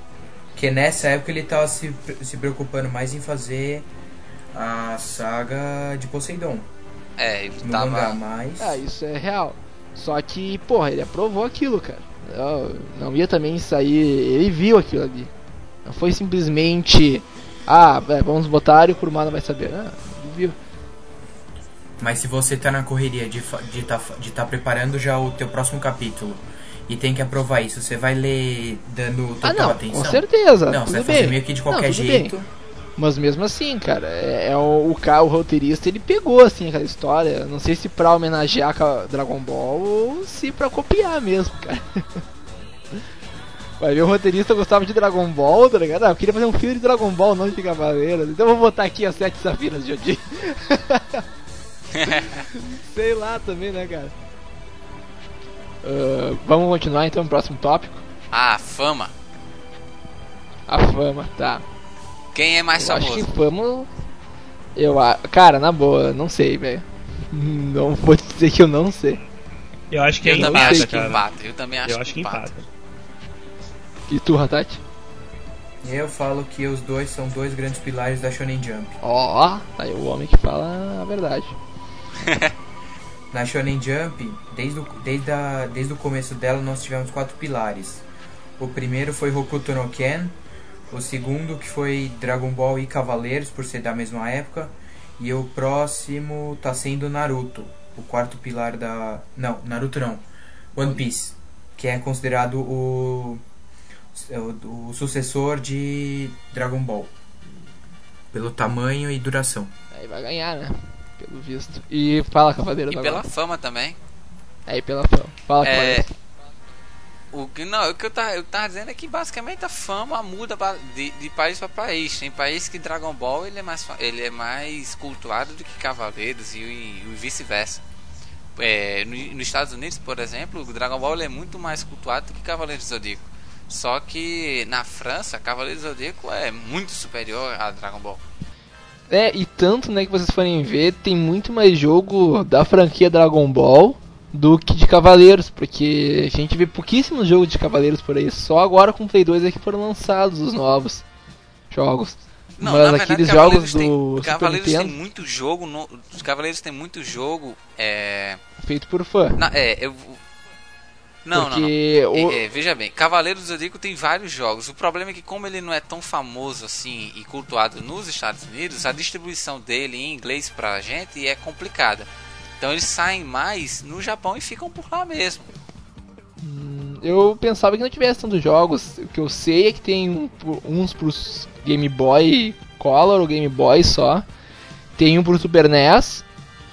Pro Famicom, aquele, o antigo, o anterior ao Super NES. Eu entendi de 8 bits. Nintendinho. Esse aí mesmo. E depois só pra Play 2, cara. Que é os dois, né? O, a partir das, das 12 casas e a saga de rádio. É, mas Sensei tem, vários jogos. É lógico que agora realmente é, é, Dragon Ball tem jogo em excesso. Tanto o filme quanto o jogo Dragon Ball ganha de Cavaleiros do Zodíaco. Beleza, então fama. Fama a gente iguala, né? É, eu acho que né, não tem assim um que seja melhor em questão de fama. Eu acho que ambos são muito famosos. Embora o, o pessoal, o taco atual, né, o, a gurizada que tem 15, 16 anos, não curte muito Cavaleiros, né? Até Dragon Ball o pessoal curte, mas Cavaleiros nem tanto. Cavaleiros é mais o pessoal Mas das antigas, se você parar pra pensar. Mas, isso depende. também é, é influência da, do, do- do Da que é época. lançado atualmente na televisão, né? Ah, sim, claro, da época. Mas isso a gente vê, cara. Eu ah, conheço vários guris aí que vão nesses eventos de anime. E, bah, Cavaleiros os caras não vão muito, sabe? Não, não curtem tanto. Agora, Dragon Ball os caras até já curtem mais, sabe? Entre meus amigos, pra tu ver como é o disparate. Eu gosto dos dois. Tem uns que gostam do Dragon Ball porque só tem porrada e o Cavaleiro Zodíaco é viadagem. Tem outros que não gostam do Dragon Ball por causa do traço, por causa do desenho mesmo, e gostam mais do Cavaleiro Zodíaco. Então, cara, difere muito. Mas eu acho que a- os dois têm a mesma. Não seria a mesma fama, mas são cultuados da mesma forma. Bem, próximo quesito, Cavaleiros. É, o próximo quesito é a história e o último, né? Aqui a gente pode comparar à vontade. Cara, então eu vou dizer uma coisa. Porra, Deixa, deixa eu dizer uma coisa em que. Uma comparação que tem tudo a ver né, na história é que qualquer. Mas isso aí não é só entre Cavaleiros e Dragon Ball. É qualquer de luta, cara. Não sei se One Piece tem. Mas Naruto e Bleach deve ter. É aquela energia que eles têm, cara. Que eles têm uma energia que dá o poder da, da magia pra eles, assim. É, até tem um argumento muito nerd que quando eu fui pra Anime Friends ano passado, um cara na caravana me comentou, né? Que o Seiya, se baseando no D&D, cara, que o Seiya lançaria magia divina e o Goku magia arcana, cara. O meu comentário mais nerd que eu já vi na minha vida, meu. Puta que pariu. Não, mas e realmente faz um pouco de sentido, tá ligado? E realmente o Goku ele tem o Ki e o C tem o Cosmo, mas no final é porra, tá ligado? Em Naruto você, você tem tem, chakra. espiritual. ah, Chorato você tem o Soma. One Piece é o Erever. O poder deles vem das frutas demoníacas. One Piece vem, na verdade, o One Piece poder vem de qualquer é, lugar que você tenha. É, na verdade, o One Piece é mais força de vontade mesmo do que poder O, o poder em One Piece vindo das frutas demoníacas é é só o que dá o efeito sobrenatural à coisa, mas a energia que move aquele poder é pura força de vontade. O nome de Bleach é Heiatsu, é um nome é até mais chique o nome assim. É um nome chico, cara. Ó, é, é bonito, é bonito, né? Mas é igual é igual a força espiritual de Yu Hakusho. É, então é, é, no final é tudo a mesma coisa, cara. Cara, mas olha só, mas vamos pegar. Os dois usam as energias diferentes, se você for pegar. Porque o Dragon Ball eles, eles usam a energia de várias formas diferentes, dependendo da situação, muito mais estratégico. No Cavaleiro Zodíaco não, é aquela técnica e vai ser só aquela técnica. Ah, não. É, porque não. É assim. Em Dragon Ball você tem o seguinte, o Ki é a energia do corpo. E o Cosmo é, é vai, vamos dizer que é uma energia que você ganha É que, na verdade, atinge um sentido mais alto, É, você tanto se aproximar por de isso que o Deus. Shaka é conhecido como o homem mais próximo de Deus, porque ele tá mais próximo do sentido, que seria um sentido de Deus. Estou certo? Não, o Shaka ele é conhecido como o homem mais próximo de Deus porque ele é a reencarnação de Buda. Tem isso, mas eu li no Lost Canvas que ele seria o homem mais próximo de Deus também, porque ele seria um- um dos poucos cavaleiros de ouro a, se, a conseguir chegar a alcançar o nono sentido, e o nono sentido é o sentido de um deus. Não, o Shaka no Lost Canvas, ele. Na verdade não é nem Shaka o nome. É, é, eu o nome, me esqueci eu o não nome me lembro também o nome dele, mas ele fala É, isso. ele. Ele, ele é tratado como o homem mais próximo do, do, do divino porque ele é um dos únicos cavaleiros de ouro que conhece a verdade do oitavo sentido, que é o Arashi. O Arashiki, que é o é, sobreviver no inferno, uma coisa assim, né? É, o oitavo sentido é o sentido que, que apenas os deuses podem alcançar, eles não têm o tempo todo. E é o- seria o sentido Eu não- necessário para você Será? ativar Bem, eu, então eu tô me confundindo, eu achava que o nono sentido era o sentido de um deus. Não há nono sentido. Olha, eu acho que tem, tudo bem. Não, não há. Olha, eu, Cada vez aparece um, mais um sentido em Cavaleiro. Eu vou- Então, é, eu vou é tentar explicar. já. Eu vou tentar explicar, eu vou tentar explicar a metafísica da coisa, certo? A metafísica eu, é boa, eu já, cara. eu já filosofei, eu já filosofei bastante sobre esse assunto de cosmo. É, o cosmo ele não é utilizado apenas para você fazer técnicas. E ele é a energia, ele de certa forma é a energia espiritual do cavaleiro, sim, mas ele é uma energia que não cresce, ela já existe, elevada ao infinito dentro de todo ser vivo, seja ele uma ameba, seja ele um ser humano. Porque a energia do cosmo é a energia da criação, do Big Bang. O que acontece entre um cavaleiro e outro é que ele é, cap- é, um cavaleiro é mais capaz que o outro de alcançar uma quantidade maior e controlar essa quantidade maior de energia. E esse controle é medido através dos sentidos. Todo cavaleiro do zodíaco ele alcança o sexto sentido em, su- em seu término de, de, de treinamento. Isso torna, isso vai torná-lo um cavaleiro do zodíaco em si.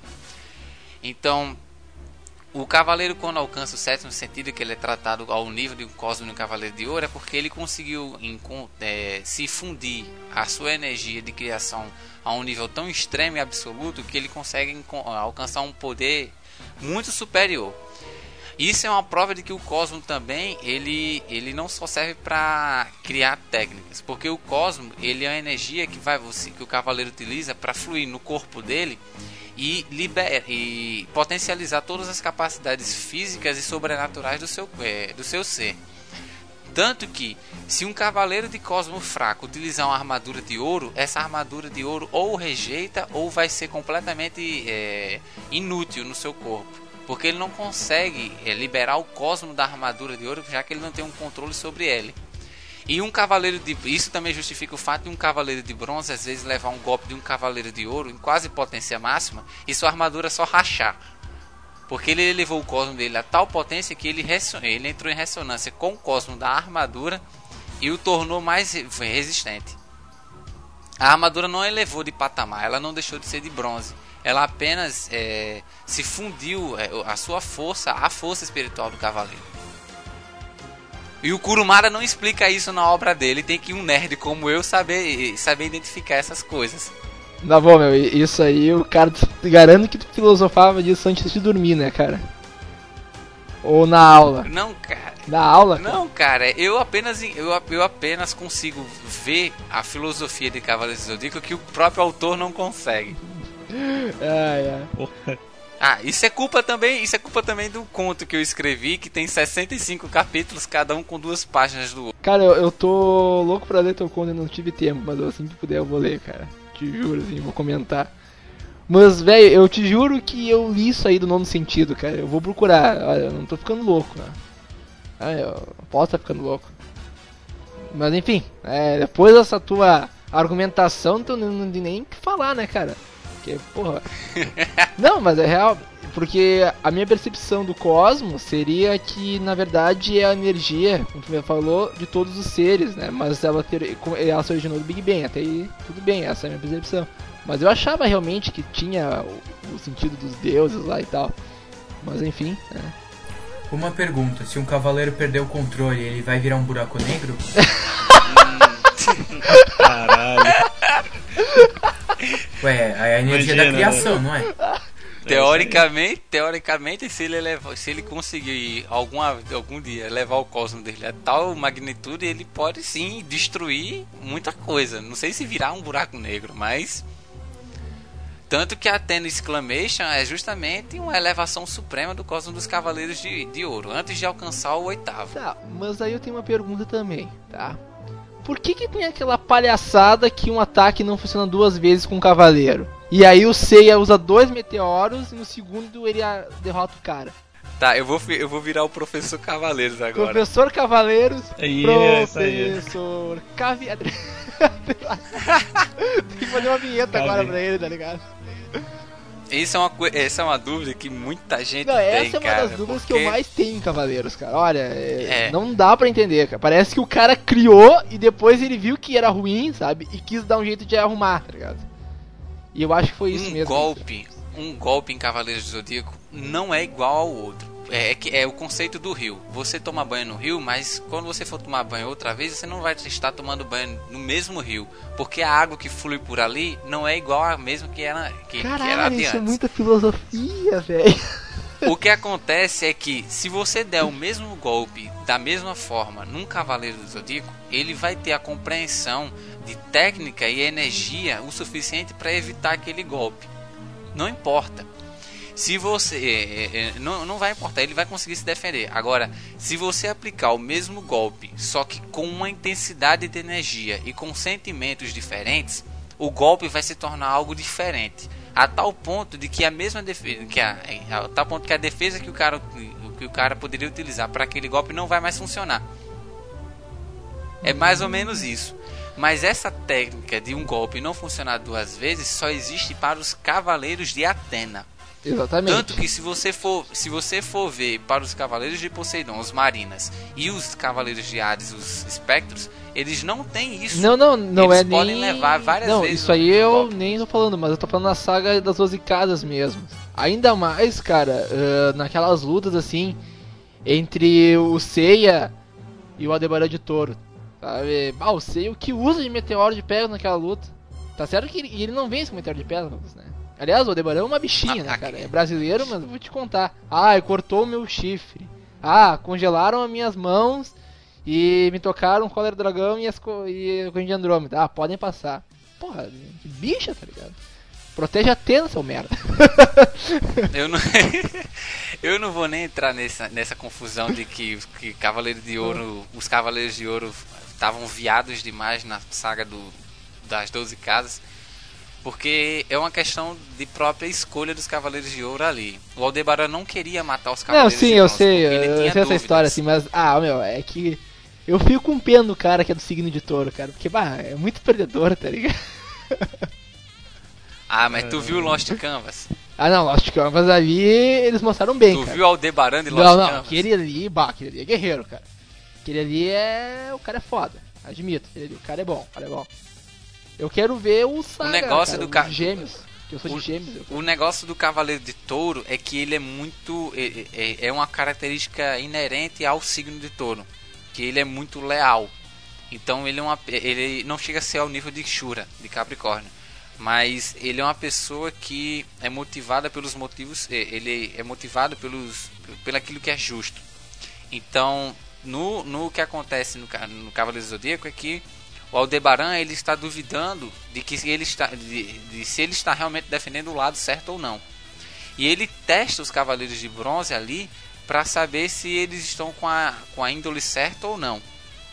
Agora, no Lost in Canvas, você até vê, tem, tem a luta do Aldebaran contra aquele espectro lá de Hades, ele, que ele se deixa levar uma surra, não porque ele, não porque ele seja fresco, ou porque ele, ah, esse cara não, eu não, ele não merece levar porra, é, eu não mereço bater nesse cara.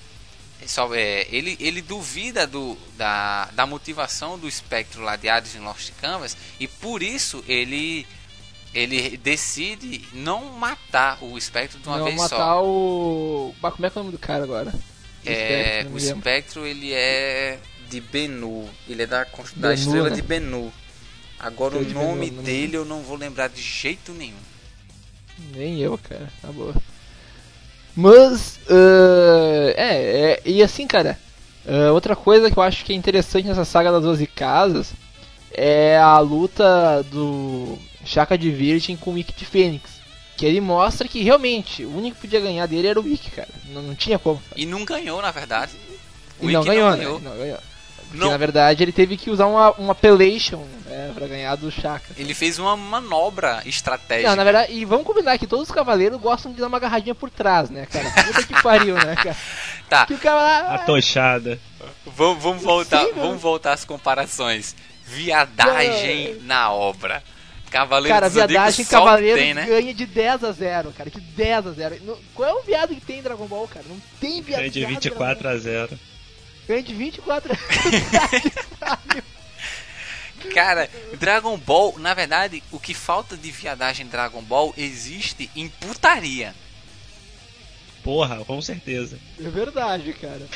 Porque sabe como é que é, né? É Dragon uma parte boa. Toda obra japonesa, né, principalmente shonen, tem que ter algum, tem que ter algum nível de baixaria. E em Cavaleiros do Zodíaco é o nível de viadagem, em, em Dragon Ball é o nível de putaria. É verdade, cara, porque o que é safado aquele porquinho, né, cara? E o Mestre Kami. Não, tanto que o Porquinho porquinho. colocando a calcinha da Bumba.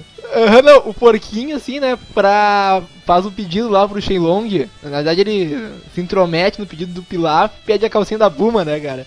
Muito engraçado, é. Imagina, ah, eu quero uma calcinha da Buma, tá ligado? Ah, sei lá, eu quero o nome de uma mulher, ah, eu quero uma mina gostosa. Tá? Seria mais útil dar uma calcinha só. Com certeza. Pra ver alguns japoneses são muito perturbados, vezes, né, cara? Puta que pariu. No episódio que o, Go- que o Goku ganha a esfera do Mestre Kami, depois que ele salva a tartaruga também. Ah, mas, aí, mas aí ele. Mas aí o Mestre Kami que quer ver a Buma, né? Uma coisa assim. Que ela mostra. Então. Mas ela mostra e ela tá sem calcinha, né? Exatamente. Caralho, eu me lembro dessa cena, velho. Mas muito bala, assim, cara. Ela, ah, então tá bom, eu vou mostrar, não sei o quê.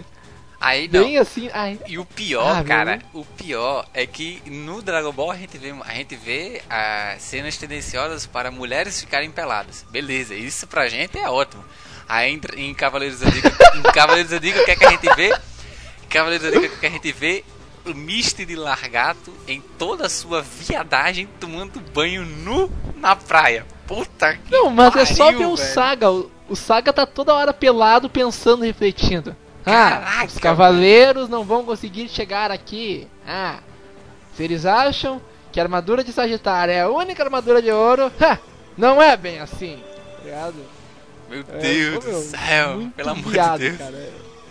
Era, é uma, é uma coisa horrível isso aí, né, cara? Não, pra vocês verem, não, não tem mulher, não, não tem muita mulher, não é? Em, em Cavaleiros. Não tem, não, só tem uma, Saori, só.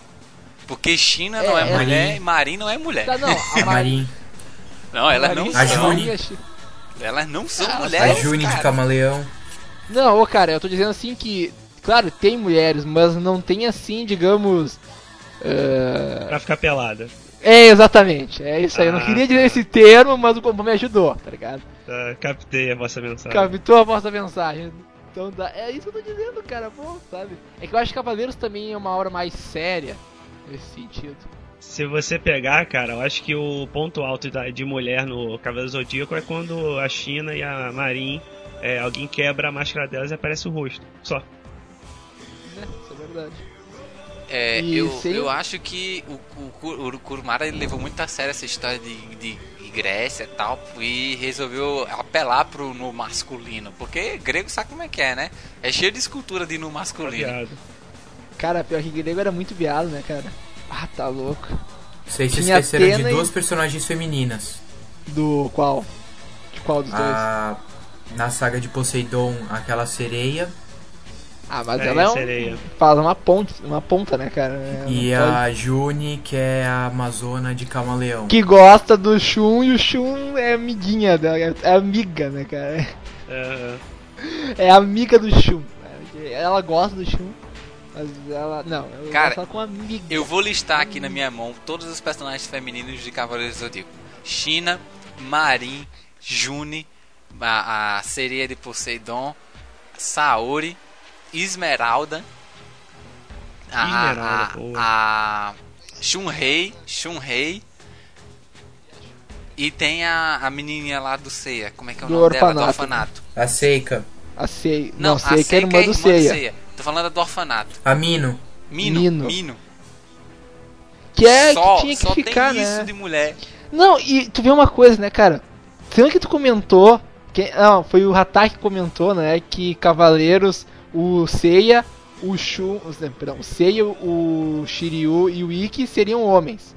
E o Yoga e o Shun, né? As mulheres. E faz sentido, porque os únicos que tem uma guria, assim, ou tiveram uma guria, foram esses três aí. O resto eles não tem mulher pra eles. Tá, a Juni, mas a Juni é amiga, cara. né? A June só Amiga. aparece uma vez na história. É, parece mais um filler do que uma na história mesmo, tá ligado? Mas eu acho que não deve ser. Ela deve existir Mas mesmo. vocês já viram as versões femininas dos, dos cavaleiros? Ah, de ouro, ah, né? já. Ô, rapaz! Mas, ah, é, aqueles cavaleiros eu queria lutar, cara. Porra. Ah, aquilo lá vale a pena aí nas 12 casas, né? Salvar a Saori, o quê? 12 cara? casas, aquela, aquela porra ia parecer um puteiro, cara. Sim, e falando, falando, de- falando ainda de mulher nas histórias, é, vo- você vê o preconceito do, do- do- de ambas as histórias com relação às mulheres, né? Porque em Cavaleiros do Zodíaco, por exemplo, as mulheres são sempre as que têm menos armadura. Sim. Ah, mas isso faz um, faz um sentido, cara. Tem sentido pra isso. Não, É. não- se faria sentido se elas só tivessem a armadura e o resto fosse nu, mas não, tem uma roupa véia trapo por baixo da armadura. É, e elas têm máscaras também, mas é que no caso seria. Que, sei lá, eu acho que. A é, máscara sentido justifica, a máscara justifica, mas eu tô falando do a armadura. Mas a armadura, pô. é, realmente a armadura não tem sentido, porque elas, se elas fossem mais frágeis, elas deveriam é, ter, ter mais armadura pra cobrir o corpo delas. Isso. Tecnicamente, embora elas não aguentariam muito peso, porque elas são delicadas e tal. Ah, delicado uma ova. É. A mulher porque a quebra rocha com um cuspe, porra. Delicado uma ova. É, a Marinho lá, né? É, você tem que quebrar aquela rochona com a mão, né, cara? E o Tem mais preconceito. uma mulher sim. Hã? Tem mais uma mulher sim. Qual? Qual? Afrodite. Ah, Puta que pariu. Praticamente, cara. não, não. A E o Misty, e Misty, é e a Misty. namorada do Shun, cara. E o Misty, É, e o Misty. Faltou o Misty. É que, é que o. Não, é que assim, o Shun ele se realiza quando ele chega na casa, na casa de peixes, tá ligado? Ele. Hum, Reunião eu das bibas. vou- Eu sei, Pô, ah, cara, ir. esquecemos de Pandora. Ah, Tem a Pandora. Pandora, tem a Hildas Polares também. Ah, mas assim mesmo, cara, não tem. Sabe? A irmã da Hilda. Não tem nudez de mulher. A Não, mulher é isso não aí, cara, nua. não tem a, a coisa boa, elas estão lá com uma roupa que cobre tudo, não é a graça. Sim, aí o, ma o, sim, o machismo de Dragon Ball. Pô, cara, é só você Nenhuma- pensar logo do, do Dragon Ball Z. Não há mulher Saiyajin. Não há mulher. E quando há, não vira Super Saiyajin. É, e não vira, cara, no GT. Eu acho que é a, a única mulher que tem no, no, no Dragon Ball, que é Saiyajin Saiyajin, eu acho que é Faixa o nome dela, eu acho que aparece só em filme. Ah, eu- no filme do Bardock, né? É, eu acho que é. Que é do pai só do ela Goku. mesmo. A outra vem a Pan. Não, é e a a Pan, né? Vocês vê, o neto da Pan vira Super Saiyajin. E a Pan não. Agora, a Pan não se transforma em Super Saiyajin e ela teria poder pra isso. Sabe? Não, agora o que é estranho, a Pan deveria ser é, duas vezes mais forte que o Goku, mas ela é muito mais fraca. Ela deveria assim? ter o quádruplo de poder do que o Goku, A Pan é neta de, super, é neta de Saiyajin. Ah, tá, entendi a tua lógica, entendi a tua lógica. Quatro vezes, É, na verdade, então- pô. Quatro vezes, porque ela, ela. O Gohan é duas vezes Então, Goku. quádruplo do poder. É. E ela não É vira verdade, Super ela não, Saiyajin, de- cara. ela não deveria ficar tão. É verdade, ela não deveria ficar tão fraca, porque o Goten, ele já nasce Super Saiyajin praticamente. Verdade. Não, o parto não- dele ia sair um molequinho loiro lá. Ah, molequinho loiro, assim, mas o que, que é isso? Cara, com eu padeiro juro a lá, você, mulher. eu juro a você, uma coisa que eu esperei do- até o final do GT foi ver a Pan virar Super Saiyajin. Eu queria ver ela loura. Cara, eu te juro que eu também pensei isso, cara. Pensei, bah, vai, essa guria vai ficar Super Saiyajin, cara. Mas não, ela não vira. Ah, meu, muita sacanagem. Isso é sacanagem, isso é preconceito. Mas isso aí também depende do treinamento. Ela não É teve o mesmo que- treinamento que todos os outros. Mas, ô meu, qual é o treinamento que o Goten teve pra virar Super Saiyajin? Lutar com a Tite. Aí ele ficou um pouco brabo e pum! Transformou. Tu Porra, vê que a é mulher é, treinamento pacífica, cara. A Pan não ah, consegue. para, a guria parece que tinha um tico no meio das pernas, aquela guria Cara, era por... não, cara, porque quando ela chegar na, na adolescência vai ter TPM e vai virar. Mas ela já tava na adolescência, ela tinha 14 anos, não tinha? É. Então, cara, sei lá, quando tivesse orgasmo. Tá que pariu, como foi fora, né? Não é, cara? Caralho. Quem velho. sabe? Mas, sei lá, velho. É... Na verdade, Dragon Ball eu acho, cara, que. A gente também, né? A gente fala que é preconceito, mas será que realmente é preconceito, cara? Porque às vezes não é, cara, sabe? Às vezes o cara realmente ah, não se liga daquilo, tá ligado? O cara, ah, sei lá, põe a mulher ali. Sei lá, às vezes não é bem um preconceito, é uma falta de atenção. O cara não se ligou, sei lá, eu, eu penso assim às vezes, às vezes eu acho que não é bem um preconceito, assim. Porque preconceito parece daquela ideia que o cara fez de propósito, sabe? E às vezes o cara não fez de propósito, às vezes o cara fez assim pra ah, deixar assim. Embora que realmente, né? Dragon Ball, a guria não virar Super Saiyajin é sacanagem mesmo, né? Isso aí não, não tem muita desculpa, mas enfim. É. Beleza, próximo Acho- ponto. É, qual é o. De, de- entre Dragon Ball e Cavaleiros, qual de você. Em qual vocês acham que as lutas são melhores? Dragon Ball, cara. Na boa. Eu vou até Eu também dizer, acho. cara, porque Dragon Ball pelo menos tem aquela luta corpo a corpo, velho. Sabe? Não aquela só luta... isso, mas também, também tem muito estra- muita estratégia. Não acho que tem tanta estratégia, cara. É- Tem, cara, tem sim. Ah, não. Não Tanto. é estratégia, não é estratégia como tipo Naruto, entendeu? Sim. É, Mas cara, tem é um. muito mais estratégia do que do que Não, que tem mais. Cavaleiros, concordo sim. com o Pan, concordo. E eu acho que Cavaleiros também. Dragon Ball cara, é melhor, ele- cara, em, em, que- em quesito de luta, assim, porque ele mostra a luta de verdade, né? É, exatamente. Ele não mostra lá um cavalo, de um Pegasus, um dragão ou um cisne atacando o inimigo. Né? É, cara, eu, tipo assim, eu comecei a ler a, o episódio G agora. Eu vi a luta do Aioria com com o Hyperion, acho que de Ébano. Isso. Porra, eu achei foda pra caralho, que foi estratégico, cara. Foi. Ele deu o soco com a esquerda pra depois dar o soco mais forte com a direita. Então quer dizer, tem uma um, um sentido, entendeu? E aparece as porradas mesmo, isso que eu achei maneiro. Tinha que ter mais no Cavaleiro do Zodíaco isso. No clássico. No clássico tem que ter mais. No clássico, No sim. clássico falta muito disso, né? Mas no- no- nos novos Cavaleiros já tem mais um pouco dessa parte corporal. Agora realmente Dragon Ball é, é, é bem melhor Não, e, ô Cavaleiros, vamos ver se tu me responde essa então. Né? O quê? Ah, cara, velho, quando o cara usa um meteoro de Pegasus, ele tá tocando um soco ou ele tá com poder naquilo ali? Cara, isso é horrível. É, beleza. O problema é o seguinte: o Kurumada, quando lançou Cavaleiro Zodíaco, era um escroto foda querendo justificar tudo fisicamente. Tanto que tinha aquela história de que Cavaleiro de Bronze alcançava Mach 1, Cavaleiro de Prata alcançava Mach tanto, Cavaleiro de Ouro alcançava a velocidade Nossa da Senhora. luz. Cara, isso não Ah, existe. Isso não existe. Um Cavaleiro de Ouro nunca alcançou a velocidade da luz. Quando Seiya lutou contra a Ioria nas 12 casas, ele não ultrapassou a velocidade da luz para escapar dos golpes do Ioria. Isso não existe não, pô. Isso é tentar justificar divino com ciência, sabe? Porque Cavaleiro do Zodíaco é o que a gente tava comentando, que você comentou, Hillian, que em, em termos RPGísticos, em, em termos RPGísticos, é, faz- é, os Cavaleiros Zodíacos, eles são clérigos. Eles usam magia Exatamente. divina.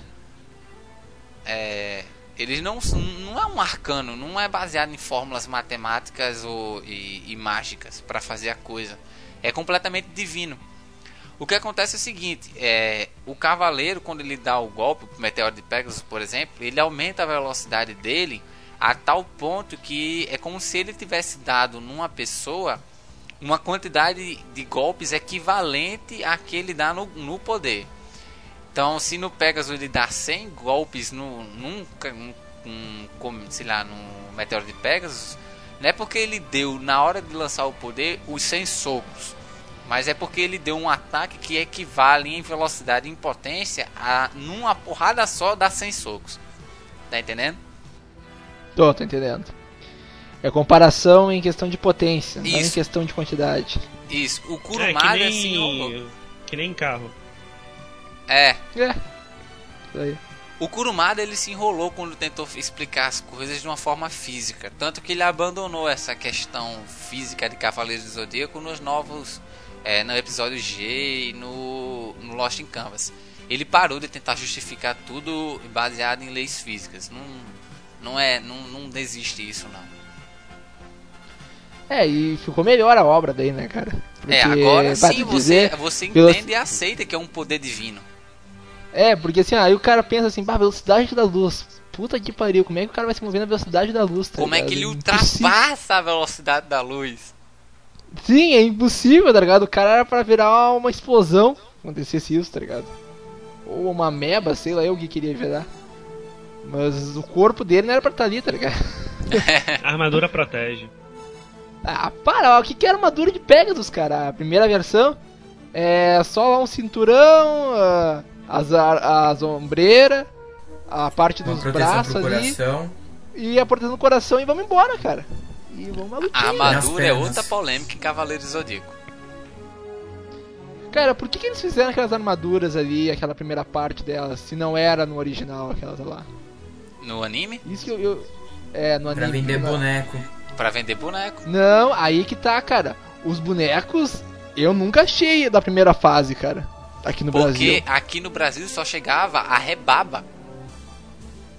Hum. Quando lançou os bonecos lá no Japão. Pera aí, os- não, desculpa, o que, é principais- a rebaba? Vou que que é explicar. rebaba? Vou Só o que explicar. sobrava. É, Ah, tá bom. vou explicar. Vou Vocês explicar. ainda têm o de vocês? Eu Como assim? Ah, so- Sobrar sim, mas a rebaba não sei o que era Eu isso. vou, eu vou, explicar, vou tentar explicar. O, qu- quando lançou Cavaleiros do Zodíaco lá do Japão, que a, que a Toei Animation lançou o anime, começou a- a- o, o espírito capitalista de vender, vender, vender boneco, né? Porque Cavaleiros do Zodíaco, basicamente, o anime foi criado para vender boneco. Então, os caras começaram a vender e o que vendia de ar, como fosse água, era justamente os cinco Cavaleiros de Bronze, por exemplo. Que era raro, que foi raro pra caramba aqui no Brasil. Quando, acaba, quando eles começaram a, quando o mercado japonês começou a saturar, eles começaram a exportar. Então veio para a Europa, depois para os Estados Unidos e depois para o Brasil. Então depois é que veio para a América do Sul. Então, o- só que o que veio para a América do Sul foi justamente os produtos que estavam sobrando nos outros países. Então, quando chegava aqui um produto, um boneco do Cavaleiro do Zodíaco, era só o que sobrou de, de- que já passou em todo o mundo. É, por isso que era tão difícil a gente encontrar o cavaleiro que a gente queria. E isso, cara, você pode ver, os meus primeiros cavaleiros, os bonecos, eu peguei primeiro foi o da saga de Asgard. E agora esqueci o nome do. O Siegfried. E o o, eu peguei Cavalo foi dos Mares. Primeiro Eu que eu. peguei o Cavalo cara, sabe qual foi o primeiro que eu peguei, cara? Vocês vão rir de mim, mas eu peguei o Seiya, cara. Primeiro Tu é boneco cagado. do Seiya. O Seiya Cara, esse foi o último que eu comprei porque era o principal, que eu nunca gostei de ceia. Cara, e, eu porra, com- na caixa vinha em francês, O meu também. escrito. Não, o meu O vinha em primeiro que espanhol. eu tive foi o Shiryu com a armadura, com aquela armadura dourada dele. Ah, tô ligado. E Eu o Sorento também. também. Eu tenho os quatro principais, eu só não tenho o Wiki. E aí eu tenho o de Leão, o de Sagitário, originais. E tinha mais um original que eu não me lembro. Qual que era? Eu não. E eu só têm tive original. al- eu só tive original os? Marinas. Ah, os Marinas? Hum. eu só É, tive e original era os legal Marinas. os bonequinhos cavaleiros. Eu Poseidon, Sorento e Canon. Eu só tive eles de original. E Não, e tive o Crisaô também. Não, e vocês vêem, né? Dragon Ball já não teve tanto boneco, né, cara? Pelo menos eu não vi, assim, boneco desse jeito. Claro, teve bonecos camelô, né, cara? Isso sempre tem. É, de camelô Mas- teve, mas original aqui no Brasil não chegou o mercado, né? Esse é outro ponto não, não comparativo. che- É verdade. Com o Cavaleiro Zodíaco vendeu muito mais produto de brinquedo aqui no Brasil do que Dragon Ball. É, eu acho que pegou uma época melhor também, não sei. Não sei, acho eu, né? Outra coisa que eu acho, né, cara, que em CDZ os cavaleiros eles têm inimigos ah, mais ah, mais verossimilhantes à nossa realidade, tá ligado? Porque o Goku ele enfrenta alienígena, demônio e, e robô, né? Cavaleiros pelo menos enfrentam seres humanos, tecnicamente seres humanos, né? Semidivinos, mas semi, ainda Semi assim seres mas humanos. seres humanos. Agora, Cavaleiros, eles enfrentam lá o Freeza, que é um alien. O Cell, que é um robô. Na verdade, é um. O Goku é um alien. ciborgue. Já começa por aí. O Já protagonista é é um um alien. Mas aí que tá, o protagonista, logo de cara, não era pra ser um alien. Não era esse o objetivo do Akira Toriyama. Depois ele viu essa possibilidade. Assim como os Namikuseidins. O Pico ele não era pra ser um alien. Depois ele criou lá os aliens Namikuseidins. Você E sabe, depois tu enfrenta. Fala, mas, mas depois do Cavaleiro Zodíaco aparecem seres mitológicos. Na, na, na saga clássica, o único ser mitológico que eles enfrentam é o Cerberus, o cão do inferno. Sim, exatamente. Que É lá que eles eles enfrentam meio mal, né, cara? É, o Enfrentam C um dá, meteoro C de Pegasus. três meteoros de Pegasus, o coitado do, do cachorro cai. É, o meteoro de Pegasus é tão forte nessa época, né? É, ele já tava com o cosmo muito elevado, já era o saga de Hades na parte do inferno. Mas, ele- É, aí já tava bom. mas quer dizer, mesmo na saga clássica, o- ainda teve um inimigo diferente, assim, o ser mitológico do, do, do Cerberus. Já Ah, no mas é só episódio um- G, cara, no episódio G, é só o que eles enfrentam. Eles enfrentam muito ser mitológico, eles enfrentam os, e, os EK, EK. Não, não vou lembrar o nome. Hecatonquirus. Isso, são os gigantes de 100 cabeças e sei lá quantos braços, ou, ao contrário, 50 braços. São 100 braços e 50 cabeças. É, isso mesmo. Que são, são parentes dos titãs. Ele, e também, eles enfrentam também é, uma, gon, uma das górgonas. é, se eu não me engano, eles enfrentam. Eles enfrentam até o, o- o Minotauro, pô. Porra. Eles enfrentam muitos Bastante. seres mitológicos porque a influência dos titãs no mundo causa, é, causa o, o- faz o que, com que o tempo comece a, a ficar maluco. Então, seres é, do passado, do presente e da mitologia começam a se confundir no mundo real. Mas o que aconte- acontece muito em Cavaleiros, né? É esses seres mitológicos serem armaduras que aí tem os poderes deles nos seres, nos seres humanos, no caso assim, quase divinos, que é o caso da armadura de Medusa que tem. Que eu não me lembro o nome do cara. Que Medusa cara é o. Perseu. É, ele é o caso mais clássico que tem na, na série clássica. Ele é o mais assim que tem uma comparação mesmo com o ser mitológico, né? Porque os cavaleiros em si, cada constelação já representa algumas delas seres mitológicos. Mas o Medusa é o mais clássico deles, que tem um poder assim mais diferente mesmo. Tá, um e veneno aqui de hidra até é normal. Não, é, mas assim, ó, deixa eu te perguntar uma coisa. Aqui, né, existe agora a constelação de Pegasus, cara? Existe ou isso o cara inventou? Pegasus existe. É mesmo, né? Sim, é uma das Então, é. 88 constelações. Mas isso aí é lá no outro hemisfério, né? No nosso, né? Eu acho que Pegasus é do hemisfério. Eu acho que o Pegasus é do hemisfério norte. Porque que tem constelação É, que aparece no hemisfério da, do norte e no episódio hemisfério sul. G mostra. Existem constelações em- é, diferentes em cada hemisfério. Então eu não sei se Pegasus está no hemisfério norte. Outra coisa que eu acho legal em Cavaleiros, né? Que também é o que traz, né? Apesar, assim, dos apesares, é a questão da amizade entre eles, né, cara? Porque se vocês param pra pensar, no mangá eles são todos irmãos, né? Uma coisa que a gente esqueceu Cara, até de comentar aqui. Isso é absurdo, velho! Ah, meu, O- mangá são tudo irmão, cara. O, Cara- o, o homem é alucinado, cara. Ele foi lá. Como é que é o e nome do velho? país- Como é que é o mesmo nome do velho? É japonês mostrou que japonês não tem complicação, sei lá eu. Mi Hatake me Mitsumasa ajuda. Isso, Mitsumasa. Mitsumasa. Mitsumasa é um coelho, porra! Ele trepou com todas as mulheres do mundo! Ele tem um Ele filho é de cada playboy, ele é mega nacionalidade. playboy, cara. Ele é mega playboy. Alguém sabe que anime é esse? DNA ao quadrado? Ataque, tu sabe, né? Tem uma vaga noção, Ah, mas conheço. conhe- É, é o cara que falar. transa com 100 mulheres. Que transa com 100 mulheres. Mulheres, mulheres. E aí tem 100 filhos. Esses 100 filhos dele os ficam homens, eles transam com 100 mulheres. E assim vai populando muito o Japão. Aí tem que E parar. isso, isso foi chupado do, do Cavaleiros, porque o, o, Provavelmente, cara. o Kido, ele, ele teve 100 mulheres, por exemplo. Na verdade, 100 filhos, né? É, cara, cara, fisicamente não é impossível, cara. Não, Em não é. Ele é só o maior galinha do mundo, mas tudo bem. Não, cara, o cara Ô, é. Cavaleiros, Ah. calma aí. 100 mulheres, não, 99. Porque o Shun e o Ikki são filhos da mesma Ah, mãe. é, tem razão, me esqueci desse É, detalhe. tem razão. Mas, whatever, cara. 99 mulheres é muita coisa. Cara, mas o pior não é nem isso. Ele teve, no... ele teve 100 filhos e pegou esses 100 moleques e não disse pra eles que eles eram seus, que era filho dele. E, e, e botou os moleques tudinho pra treinar e ir atrás de armaduras pra arriscarem suas vidas e só no final voltaram 10. É verdade. E como se não bastasse isso, ele ainda colocou uma menininha pirralha de nome Saori, que, de nome Saori, que nem neta dele era, nem parente dele era, pra tomar conta da herança dele, cara. Os filhos dele não tiveram Cara, direito nenhum a nada, verdade, só velho. sofrer. Enquanto que uma Eu- eu- pirralha velha era qualquer. safado, cara. É que ela, ele sabia que ela era a reencarnação de Atena, daí então ele, não, essa é uma deusa, tem que ser direitinho, cara. Tem É, que não ser vou criada resmo- todinho. É, é, isso aí. Meu Deus. Não, mas é. Ou bizarro, silicone, né, né? cara? Puta que é pariu, né, cara? bizarro isso, cara. É muito estranho. E é- essa é uma das coisas que ficou melhor no anime, né, cara? Porque, puta que pariu, né, meu? É, no anime acabou essa O história cara- de que eles são irmãos. Eles, no anime eles É. não são irmãos. E, e uh, eu acho que, mas assim mesmo, a questão da amizade entre eles é muito forte, porque mesmo eles não sendo irmãos no anime, eles são órfãos, né, cara? E a família deles é aquilo ali.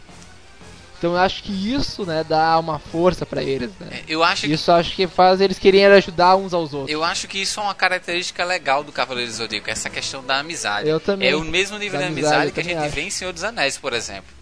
Não sei se alguém já leu o livro. É.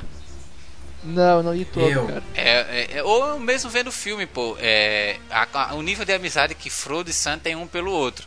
Chega a ser um nível de amizade tão filosófica, de, é, tão utópica de se aceitar que a gente pensa que é viadagem, né? Embora não seja, né, É, cara? não- Porque não- no na final verdade não é. mostrou, É, não, mostrou que pegou É, não a é viadagem. lá. Os, os cavaleiros, eles, os cavaleiros Zodíaco, eles têm o mesmo nível de, de amizade que o Frodo e o Sam têm um pelo outro. Só que é, é, um, é uma questão de Excetuando irmão. É uma questão de, de ser irmão mesmo, de querer ajudar um ao outro. Não é. Mas peraí, peraí, peraí. Mas disso aí a gente só excetua o Shun. Verdade. É, o Shun é uma exceção à regra, cara. A O amizade Shun sempre dele tem é, um- segundas intenções. é a amizade colorida com o Shun, cara. Entendeu? Mas, bem, pra finalizar então, assim, eu acho que Dragon Ball também tem essa coisa de amizade, tem essa coisa de família, e a gente vê isso aí nas últimas lutas lá, é que ah, apesar da rivalidade entre Vegeta e Goku, que como em muitos amigos do Goku começou odiando ele, né? Todos os amigos do Goku começam odiando ele. Ele Depois- enfrenta Yantia, enfrenta o. o É, Piccolo. enfrenta o Yantia, o Kuririn, o. Piccolo, o Tenshinhan, e todos eles no final viram amigos dele, porque ele prova, pô, o cara é bacana, o cara é legal. E aí o Vegeta, é o, o- não- ele não vê ele como um cara legal, ele, ele quer ficar melhor que o Goku. Goku, é. Mas ao mesmo tempo ele vê a Buma, né? E a Buma ele já vai lá. aí ele já fica aqui, né? Ele vê que tem um outro interesse na, na Terra, né, cara? É que em Dragon Ball ele, ele, não, ele vai um pouco mais além da questão da amizade, né? Ele também vai pro lado da família. É, bem mais família, exatamente. E aí, no final, a gente vê que o Goku e o Vegeta, eles ficam, eles ficam naquela de amizade que, poxa, né, eu, eu não, Goku, tu é melhor que eu, né, ele, ele, mesmo admite isso, que o Goku vai ser melhor que ele. É, embora ele não goste, mas ele, ele sabe que o cara é o único que pode ganhar lá no caso do Majin Buu. E depois, no final, lá do GT, que ele realmente ele paga pau pro Goku, né? Que ele implora pro Goku, pro Kakaroto ter os poderes dele, né? Ele diz na luta. Verdade. Então, essa é uma das coisas que eu acho mais legal, assim, né? Em Cavaleiros e em Dragon Ball. E é uma, uma comparação boa entre os dois animes. Fora, né, o fato de eles sempre enfrentarem um inimigo que é impossível de se derrotar. É impossível. E eles vão lá de algum jeito e conseguem derrotar, né, cara? Seiya que o Então, diga. e- É, Seiya é o cara que é mais apelão, meu Deus, né? Não, não existe cara mais apelão que Seiya. Ah, mas Seiya Ele- possui, Seiya possui a técnica secreta. Qual é a técnica secreta? Secreta e suprema. Arrego? Atena. Arrego É, Atena, isso aí. Tem a deusa lá que gosta dele, né? Aliás, é, tem três mulheres que gostam dele, né? A China, a Saori e a Mino. E ele não pega nenhuma, né? Então. Só só comparar com também poder, cara, agora eu lembrei do negócio de comparação de poder. É, é, vocês já perceberam que Genkidama é igual à transferência de Cosmo? Sim. Sim, sim. Faz É a mesma coisa, sentido. o mesmo princípio, É só que a diferença é que só o Goku que usa Genkidama, né? É, mas é que o Goku é o Goku, né, cara? Tipo, se tem um cara, o Goku ele ganha de qualquer cara, meu. Não tem quem ele não consiga derrotar, tirando o Chuck Norris, tá ligado? Mas o resto é barbada pra ele, cara. Não... Ele e o Seiya não interessa, velho. Os caras são muito foda, assim. Mas isso é uma coisa, mas a transferência de Cosmo não só o C que tem isso, porque se um cavaleiro pedir ajuda a outro, ele pode transferir atra- é, é, através do fluxo de Cosmo a sua energia. E eles é, e fazem pelo menos isso tem mais derrotar Hades. sentido. Nesse ponto, a transferência de Cosmo tem mais sentido que a de Hidama. Porque a de Hidama, o simples fato de tu levantar a mão, tu já tá ajudando o Goku, tá ligado? Por favor, eu preciso da ajuda de vocês. Tá, o que que a gente faz? Ah, levanta a mão. Tá bom. É, tô ajudando? Ah, ajudei. Ah, legal. ah, mas vai dizer quem é que não levantou a mão, cara, quando o Goku pediu ajuda? Eu levantei a mão, cara. Eu não. É muito mangolão dizer isso, mas eu levantei, cara. Só você. Ah, eu levantei, cara. O Ataque não levantou a mão também? Eu acho que não. Ah, não poxa. lembro.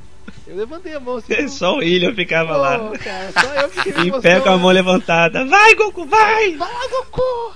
Vai, Goku! Vai lá! Puta que pariu.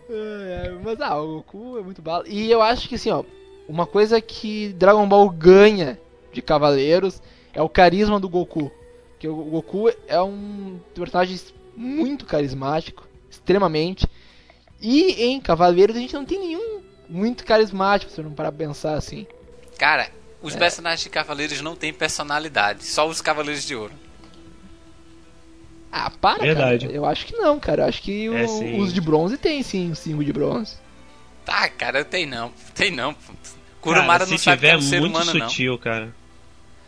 Ah, eu acho que eles têm sim os de bronze, cara. Pô, os, não, os, os caras lá, os outros de bronze não tem. Mas os principais tem, cara. É, cada um lá tem o seu jeito. O Shun não gosta de brigar. O Yoga é um cara mais sério. O Ikki é um cara porra louca. O Shiryu, ele é. Se a- no começo ele se acha, depois ele vai sendo mais humilde, né? Querendo ajudar. O Sei aquela coisa de nunca desistir e sempre apanhar, né? Então. Mas é muito sutil. O que ele tá falando é, é ter aquela personalidade forte mesmo. Vamos supor, o Aioria, ele é o estourado mesmo. Se tiver cair na porrada, é cair na porrada e foda-se. O Muja é o mais tranquilo. O Aldebaran é aquele que, porra, fica na dele, mas também quando tem que cair na porrada, vai até o final. Por aí vai. É, Afrodite cara, é um viado, o- então. o- a, a personalidade dos Cavaleiros de Ouro é- é- são mais trabalhados do que os Cavaleiros de Bronze. E, mas Não, em Dragon Ball a personalidade é realmente marcante. Cada personagem tem. Você identifica cada personagem pela personalidade dele. É, tu viu Pô, o caso do Vegeta, Vegeta. cara. O Vegeta tem uma baita personalidade, né, cara? É Exatamente onde ele chegar. Pá, o cara ele tem aquele ciúmes do Goku, mas ao mesmo tempo ele admira ele, sabe? Ele, E outra coisa também, cara, em Dragon Ball a personalidade dos caras é, ela, ela evolui. O Vegeta ele é malvadão, malvadão, fuderoso no início e depois se É torna isso, um cara é isso legal. que. Não. Mas também tem uma parada. Pra tu ver realmente como a personalidade, a personalidade dele é forte pra caralho. Ele deixa o. Acho que o Babidi transformar ele em Majin só pra ficar mais forte, liberar mais poder pra lutar contra o Goku. É, exatamente. É, ele não abandonou totalmente o, lado mal dele. Não, não, não, não abandonou. Porque é, da, é, é inerente à personalidade dele, é uma característica da personalidade Isso dele. aí. Mas É ainda isso, assim a- a ele se tá torna uma falando pessoa da melhor. personalidade trabalhada. É, ele Sim, se sim. torna uma pessoa melhor depois, de certa forma.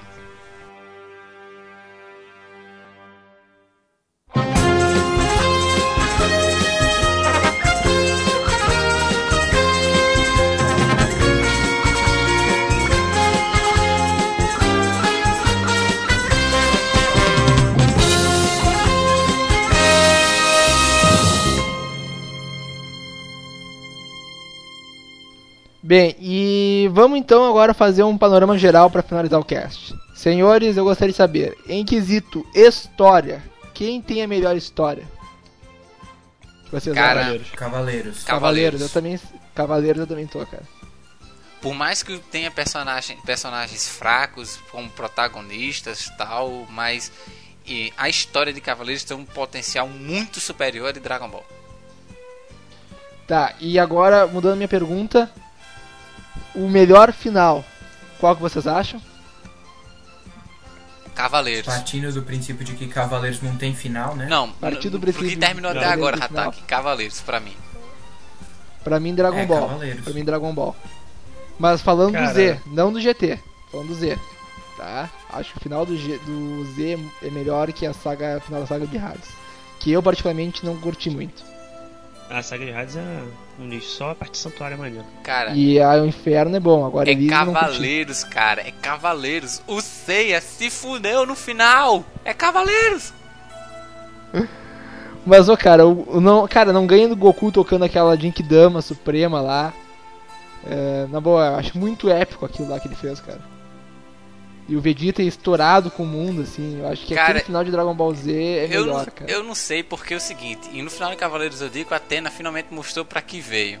Então, Ah, isso em questão é de finais, cara, o final de Cavaleiros da saga de Hades pra mim foi surpreendente porque o Seiya praticamente foi dado como morto e a Atena mostrou que realmente presta pra alguma coisa. O Seiya não foi tratado como um protagonista na luta final. Então, é, há uma diferença também, assim, há- é um final completamente diferente do que a gente tá acostumado. Ou do Ah, que não, seria normal. É, ambos têm, um, Mas eu ambos têm ainda- um final eu ainda diferente e acho- surpreendente. Sim, mas eu acho ainda que Dragon Ball tem um final mais épico, assim, sabe? Sei lá. Mas enfim, vamos ficar por aí que quase duas horas de gravação. Queria primeiro agradecer a presença de todos vocês, Ataque, Cavaleiros, Compan. É uma honra estar aqui com vocês, senhores. Esse grande time, esse seleto time, né? Que eu tive hoje aqui comigo. E que vocês são os reservas do Arcast. Mas assim, eu gostei muito mesmo de gravar de vocês, cara. Eu acho muito divertido. Cavaleiros, tu saca muito mesmo de Cavaleiros do Zodíaco, meu puta que pariu. Faz jus, né? O apelido. Não, é, não é só um apelido, cara. E, pô, o Hataki, né, mostrou aí que sabe muito de anime, muito de mangá, embora tenha ficado em silêncio agora, mas tudo bem. E o Kompan, né, com as suas tiradinhas básicas que nos fazem rir, né, Kompan? Que isso, que isso. É muito Parte bom. cômica, né? É a parte cômica. Então, entrem lá no Papo Furado, escutem. Vão lá no blog do Cavaleiros, escutem Cabcast. Estou aguardando o próximo Cavaleiro, só pra dizer. Ah, e Hatake e entre no Manga Soul, né, Scanlator do Hatake Diogo. Ok? É.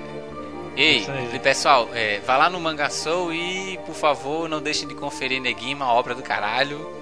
A Shield 21 também. Muito boa essas obras.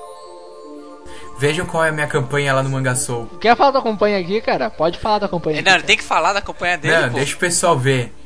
Não, não, não. Não, tem, deixa o pessoal ver falar, lá Mas que é. Mas, ô, meu, eu já falei no cast passado, cara. Então, melhor assim, agora o pessoal vê nesse também. Tá, não, então fala agora, cara. Fala tu, pessoalmente, fala aí. Nem, tem que desligar já. Ah, Ah, ah, garotas, por tá favor, se vocês estiverem atrás de um otaku de responsa, ataque de Yoga aí à disposição. É isso aí. Olha. Tem que morar em São É Paulo, aí. gurias. Tem que morar em São Paulo. É, preferencialmente São Paulo. Minhas considerações finais é. Foi um prazer gravar esse cast com vocês. Compan, você realmente é foda, cara. Eu sabia que tu era muito engraçado, mas pessoalmente falar com tu é demais. E Hatak só obrigado. precisa só, só falar um pouquinho mais, né, Hatak? É, tímido, né? Ah, para, velho. Timidez aqui com a gente. Eu também sou quando- tímido, cara. Ilha, quando precisar, é só chamar, a gente tá aí. Tá, beleza, pessoal. Muito obrigado mesmo. Abraços e até mais. Até end, bye.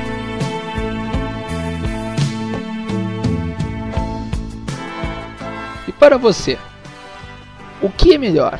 Cavaleiros do Zodíaco ou Dragon Ball Z? Ou qualquer outro Dragon Ball também vale? Vá lá, nos diga a sua opinião. Nos mande um e-mail ou comente na nossa página. É isso aí, até mais, falou!